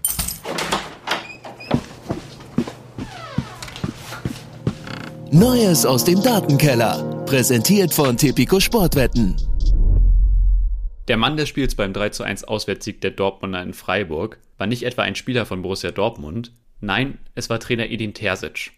Der 39-Jährige wechselte genau vier Spieler ein. Marius Wolf, Jamie Bino Gittens, Yusufa Mokoku und Julian Brandt. Jeder dieser vier war später an einem der drei Dortmunder Tore direkt beteiligt. Und mit Bino Gittens, Mokoku und Wolf trafen gleich drei verschiedene Joker. Drei verschiedene Joker-Torschützen in einem Bundesligaspiel bedeuten damit auch die Einstellung eines historischen Bundesliga-Rekords. Nur viermal trafen ebenfalls drei verschiedene Einwechselspieler für ein Team in einem Bundesligaspiel. Das erste Team der Bundesliga-Geschichte, das drei verschiedene Joker-Torschützen in einem Spiel hatte, war übrigens, und das wird jetzt vor allen Dingen Schlüti freuen, der VfL Wolfsburg. Am 25. Spieltag der Saison 2000-2001 wechselte damals Trainer Wolfgang Wolf die Spieler Stefan Schnorr, Tomislav Maric und Dorinel Montiano ein und die trafen dann auch alle. Edin Terzic feierte auch dank seines goldenen Händchens am Freitag den neunten Sieg in Folge als BVB-Trainer. Auch das ist neuer Vereinsrekord. Gegen Werder Bremen soll nun am Samstag der zehnte Sieg in Folge dazukommen und zumindest laut Tipico sieht das auch sehr gut aus, denn Dortmund geht mit einer 1,4er Quote als der klare Favorit in das Spiel. Neues aus dem Datenkeller. Präsentiert von Tipico Sportwetten. Schnorr, Maric, Montiano und deine Augen glänzen. Und wir sollten nicht aufhören, die Menschheit daran zu erinnern, dass Wolfsburg mal einige Jahre von Wolfgang Wolf trainiert wurde. ja, das stimmt allerdings. Also Edin Terzic, Kompliment, aber richtig geil wäre es erst, wenn er Edin Borussia heißen würde. Kicker-Manager-Spiel. Edin Borussia, das ist doch Quatsch. Wenn er Boris heißen würde. Boris Borussia. Bo Ja. Boris, Boris Borussia. Es gibt auch Michael Boris, das ist der äh, deutsche Trainer in Ungarn, der jetzt der Gegner vom 1. FC Köln in, der, in den Playoffs für die. Geil wär's, denn, wenn, wenn, wenn, wenn sich da Sebastian Kehl hinsetzt und sagt, wir mussten ähm, leider, also es ist jetzt utopisch, den Terzic äh, beurlauben und äh, hier sitzt unser neuer Trainer Boris Borussia. Also er könnte es doch nicht ohne Schmunzeln sagen. Ich bin viel zu gut gelaunt für diese Rubrik. Es Ja. kotzt mich alles an. Das Kicker-Manager-Spiel geht mir auf die Nerven und ich wollte eigentlich was anderes sagen, wo es mir drauf geht. Ich habe 43 Punkte, das ist glaube ich genauso viel wie am letzten Spieltag. Das ist ja okay, ja, da sind aber halt wieder 17 Punkte von Serda auf der Bank und vor allem, wenn deine Stürmer, die dich eigentlich tragen sollen, Schick und Thiago Tomasch, beide minus zwei Punkte jeweils holen, dann ist es schlecht, dann ist es einfach zu wenig. Warum hat Christian Günther nur sechs Punkte bekommen? bei diesem Spiel gegen Dortmund. Da müssen wir nochmal. Da werde ich nochmal. Da werde ich gleich mal in die Redaktion. ja, ich habe 35 Punkte geholt oh, mit einem Musiala mit 17 und ansonsten leider zu wenig von so Leuten wie Mario Götze, Sibachö, Knauf. Ähm, da geht definitiv noch ein bisschen mehr. Meine Abwehr macht mir Sorgen. Ich warte auf, diese, auf diesen Zusatztransfer, den du mal angekündigt hast. Dann müsste ich hier auch nochmal das Regelwerk äh, äh, interviewen, wer auch immer das ist. Äh, aber immerhin habe ich mehr Punkte als du geholt, dann bin ich schon mal zufrieden. Gewonnen hat diesen Spieltag bei uns in der KMD-Liga Christian Hack. An dieser Stelle ein Hinweis. Ich habe gesehen, vor diesem Spieltag, nach Spieltag Nummer 1, haben, ich glaube, so 15 Leute keine Wertung gehabt, weil sie, glaube ich, keinen Kader aufgestellt haben. Entweder nicht vollständig oder gar nicht. Nach dem nächsten Spieltag, wenn das immer noch so ist, fliegt ihr aus der Liga raus und wir machen 15 Plätze frei für Menschen, die vielleicht noch in dieser Liga dabei sein wollen. Kündige ich an dieser Stelle schon mal an. Natürlich auch ein bisschen aggressiv, weil einfach es bei mir nicht läuft. Christian Hack, 111 Punkte, Glückwunsch zum Spieltagssieg. Darauf. Nee, mach mal erst den Abbinder. Psst. Kicker-Manager-Spiel. Und jetzt auf diese Regeländerung einen Handschlag. Was denn? Achso. Ab wann ist es unangenehm, dass ich die Hand nicht loslasse? Weil wie viele Sekunden kann man aushalten und wann wird's, wann wird's eklig und komisch und du willst mich verprügeln. Also bei dir wird es sofort eklig. Ja, liebe Zuhörer, ich habe die Hand von Benny Zander oh. immer noch in der Hand. Es ist so widerlich, es, es, es, es bereitet mir körperliche Schmerz. ähm, ja, ich weiß nicht, ob Thomas Tuchel das Gleiche gesagt hat über den Sonntagabend oder ob Antonio Conte in seiner ihm eigenen Art äh, so über die Begegnung mit Thomas Tuchel redet. Wir reden natürlich von Tottenham gegen Chelsea, ein spektakuläres Derby mit einem spektakulären spektakulären Ausgang, äh, vor allen Dingen für die beiden Trainer. Aber ey, auf der Insel ist eh so viel los, dass es absolut nötig ist, da mal ein bisschen mehr darüber zu reden. Und das tun wir jetzt mit dem Kicker-Reporter, mit dem man eben richtig gut darüber reden kann.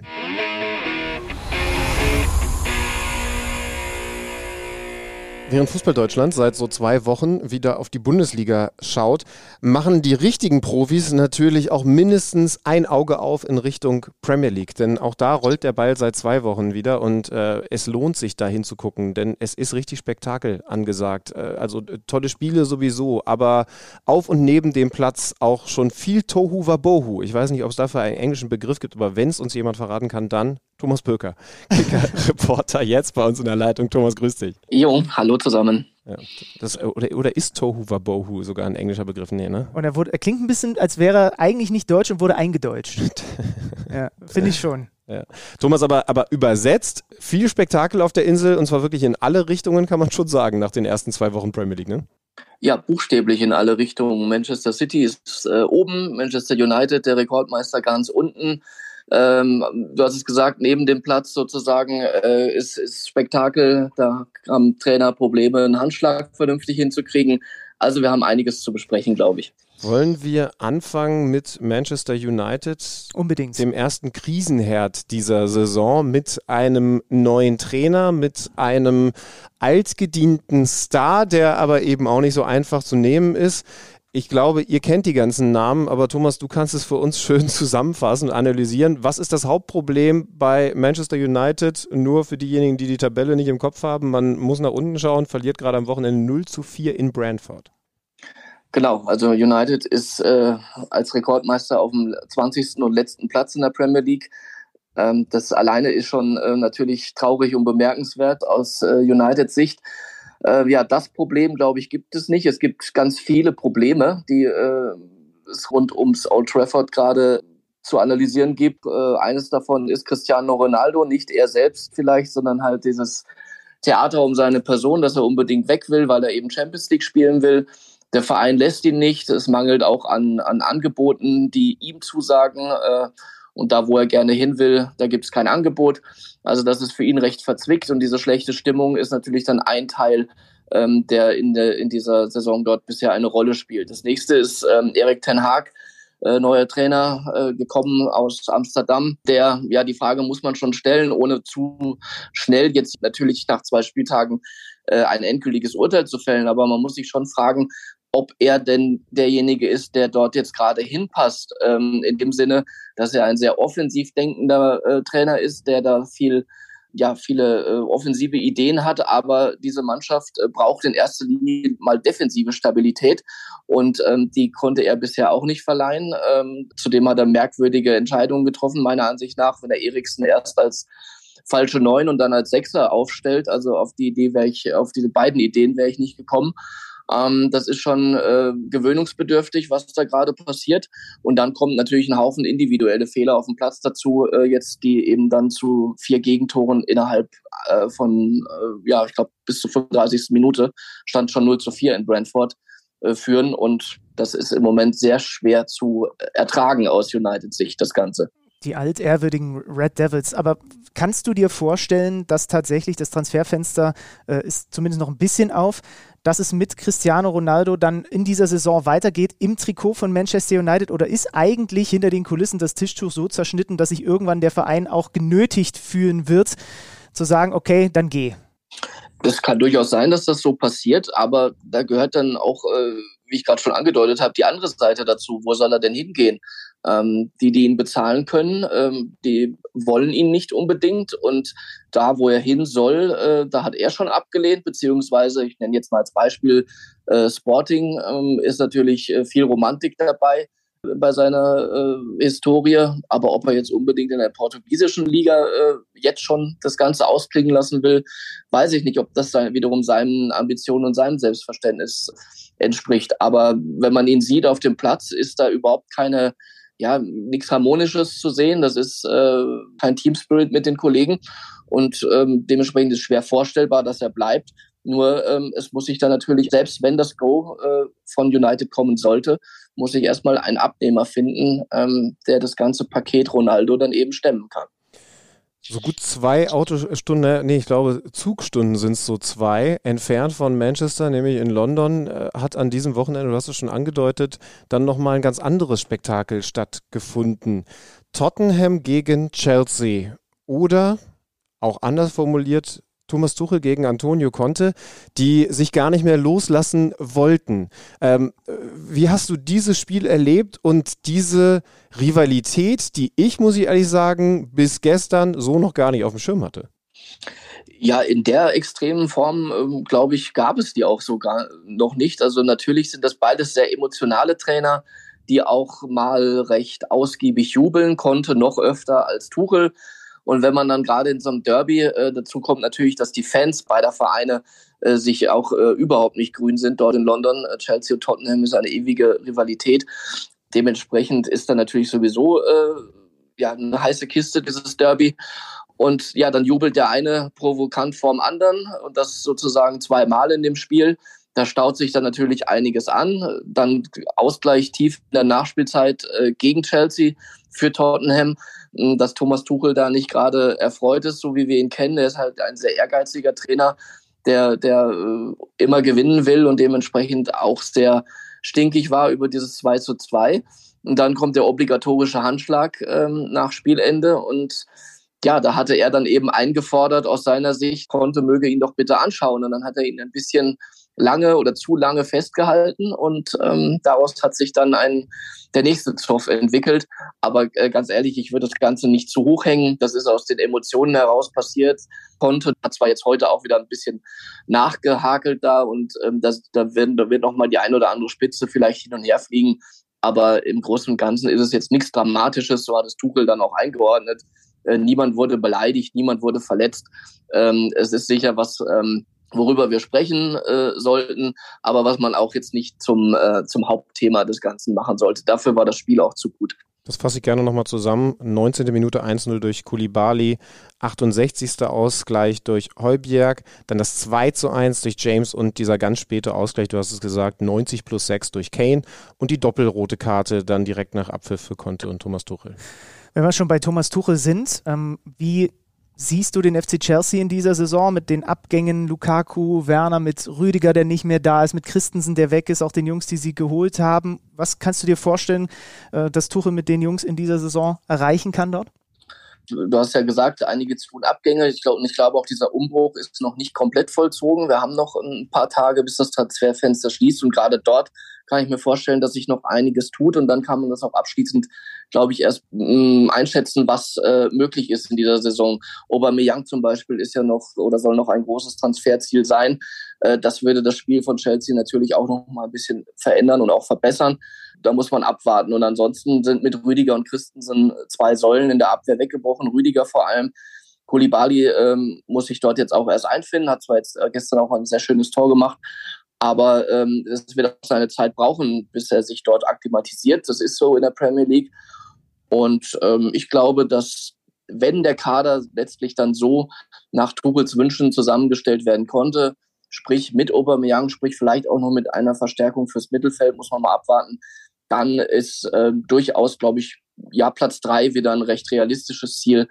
Für den Titelkampf reicht es meiner Ansicht nach nicht. Da sind City und Liverpool äh, Chelsea äh, noch voraus. Aber ähm, wenn man die ganzen Umstände dieses Jahr noch mit, mit einbezieht, die ja zu diesem Umbruch auch geführt haben, jetzt rund um Abramovic, glaube ich, ähm, kann man dort auch sehr gut dann wieder mit einem ähnlichen Saisonverlauf äh, leben.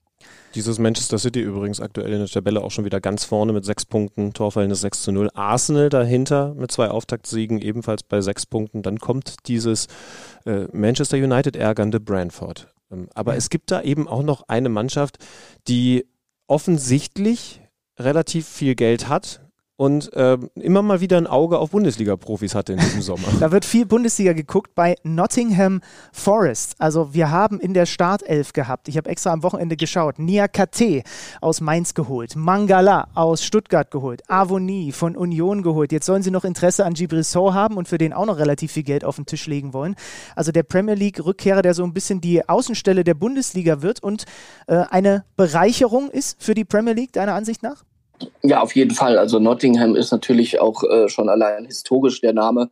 Äh, bewegt natürlich äh, viele Emotionen ähm, und ist eine große Vergangenheit als ehemaliger Europacup-Sieger, ähm, die, da, die da hochkommen, viele Emotionen und Erinnerungen. Und ja, die Bundesliga äh, dort im Fokus ist kein, kein Zufall, weil sie eben mit äh, Georgios Syrianos einen deutschen Kaderplaner haben, ähm, so wie ich es nennen. Und dass da natürlich dann die Spieler von hier vermehrt äh, dort äh, in den Blickpunkt rücken, ist äh, sicher kein Zufall. Aber er hat äh, bisher ein sehr, sehr gutes Händchen dort bewiesen. Und ähm, mal schauen, wie, wie, sich die, wie sich das Ganze noch, noch darstellt. Also sie haben jetzt einen guten Start erwischt und äh, also aber nicht nur Bundesligaspieler ähm, jetzt äh, gute verpflichtet, sondern zum Beispiel auch äh, Dean Henderson fürs Tor äh, ist sicherlich äh, eine Bereicherung. Jesse Lingard natürlich vor allem zu nennen als als Top-Transfer.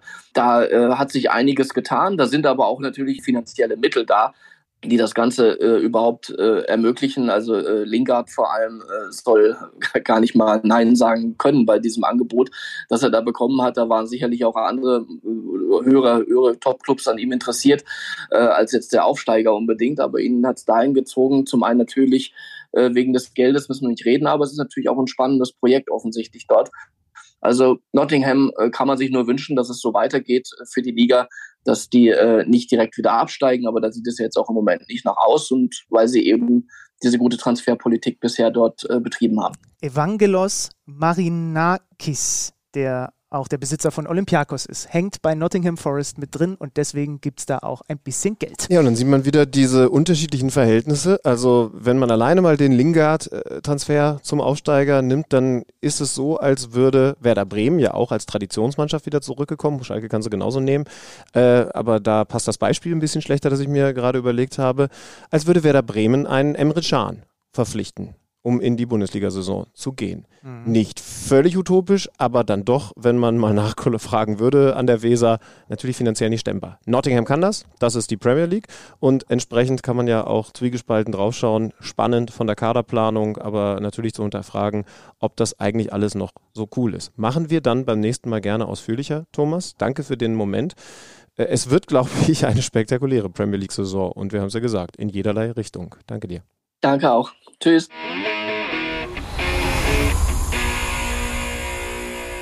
So, Haken an die Premier League. Wir haben den Bundesligaspieltag besprochen. Wir haben ausführlich mit Dennis Eitekin geschnackt. Vielen Dank an dieser Stelle nochmal. Danke auch an Thomas Böker. Danke, Alex, dass du meine Hand irgendwann doch wieder losgelassen hast. Es ist alles immer noch so feucht, Das als war würde auch für man, mich nicht leicht. als würde man in so eine glibberige Masse reingreifen. So ist das, wenn man Alex Mhm. Schlüter die Hand schüttelt. Macht es nicht, wenn ihr ihn irgendwo seht. Nee. Macht es nicht. Ach, sowieso Er nicht. hat ganz viel Pomade in der Hand oder so, ich weiß nicht Ja. was. Ich bin gelackter. Okay, das war's äh, von uns für diese Woche. Kommende Woche sehr wahrscheinlich erst am Dienstag, dass wir zu hören sein werden. Die KMD-Folge verschiebt sich sehr wahrscheinlich um einen Tag. Ja, Weil weil, wir- die Reise in den Norden zu lang ist für dich. Kann man das so sagen? Ja, es liegt. Nee, es liegt nicht nur an mir. Aber wir sind im hohen Norden unterwegs. Wollen wir verraten? Wir sind beim SV. Werder Bremen. Ja, wir sind beim SV Werder Bremen zu Gast und es ist wirklich eine Ausnahme. Wir werden erst im Laufe des Dienstages erscheinen. Ähm, das hat äh, tatsächlich äh, unterschiedliche Gründe, vor allen Dingen, dass, äh, dass, dass die Bremer da Zeit für uns haben und wir richten uns natürlich nach den Bundesliga-Vereinen und Profis dieser Welt. Äh, ich glaube, ihr könnt, ihr könnt damit klarkommen. Das ist, das ist, also mittlerweile kennen wir uns ja doch ein bisschen und klar wird sich's komisch anfühlen und klar werdet ihr Benny die ein oder andere Instagram-Nachricht schreiben, hey, ich bin jetzt auf dem Weg zur Arbeit und ihr fehlt mir so. Aber ich schätze euch mittlerweile so ein, dass ihr mit so, vielleicht eine Ibo oder so eingeworfen, aber dann über den Dienstag kommt und es wird eine gute Folge. So viel kann ich euch versprechen. Äh, sie, sie werden doch so schnell groß. Die sind flügge mittlerweile, unsere Hörer. Die können auch mal Dienstag oder aber das Mittwoch- heißt, sie gehen jetzt dann einfach zu einem anderen Podcast? in Nein, natürlich nicht. Macht das auf keinen Fall. Hört am Montag ernsthaft? alte Folgen. Ja, das Leute, wär, ja, äh, wir haben euch so viel geliefert mittlerweile. Wenn ihr jetzt abtrünnig werdet, ich wäre ich wär richtig sauer. Also, bis nächste Woche. tschüss. Kicker meets the Zone, der Fußball-Podcast. Präsentiert von Tipico Sportwetten mit Alex Schlüter und Benny Zander.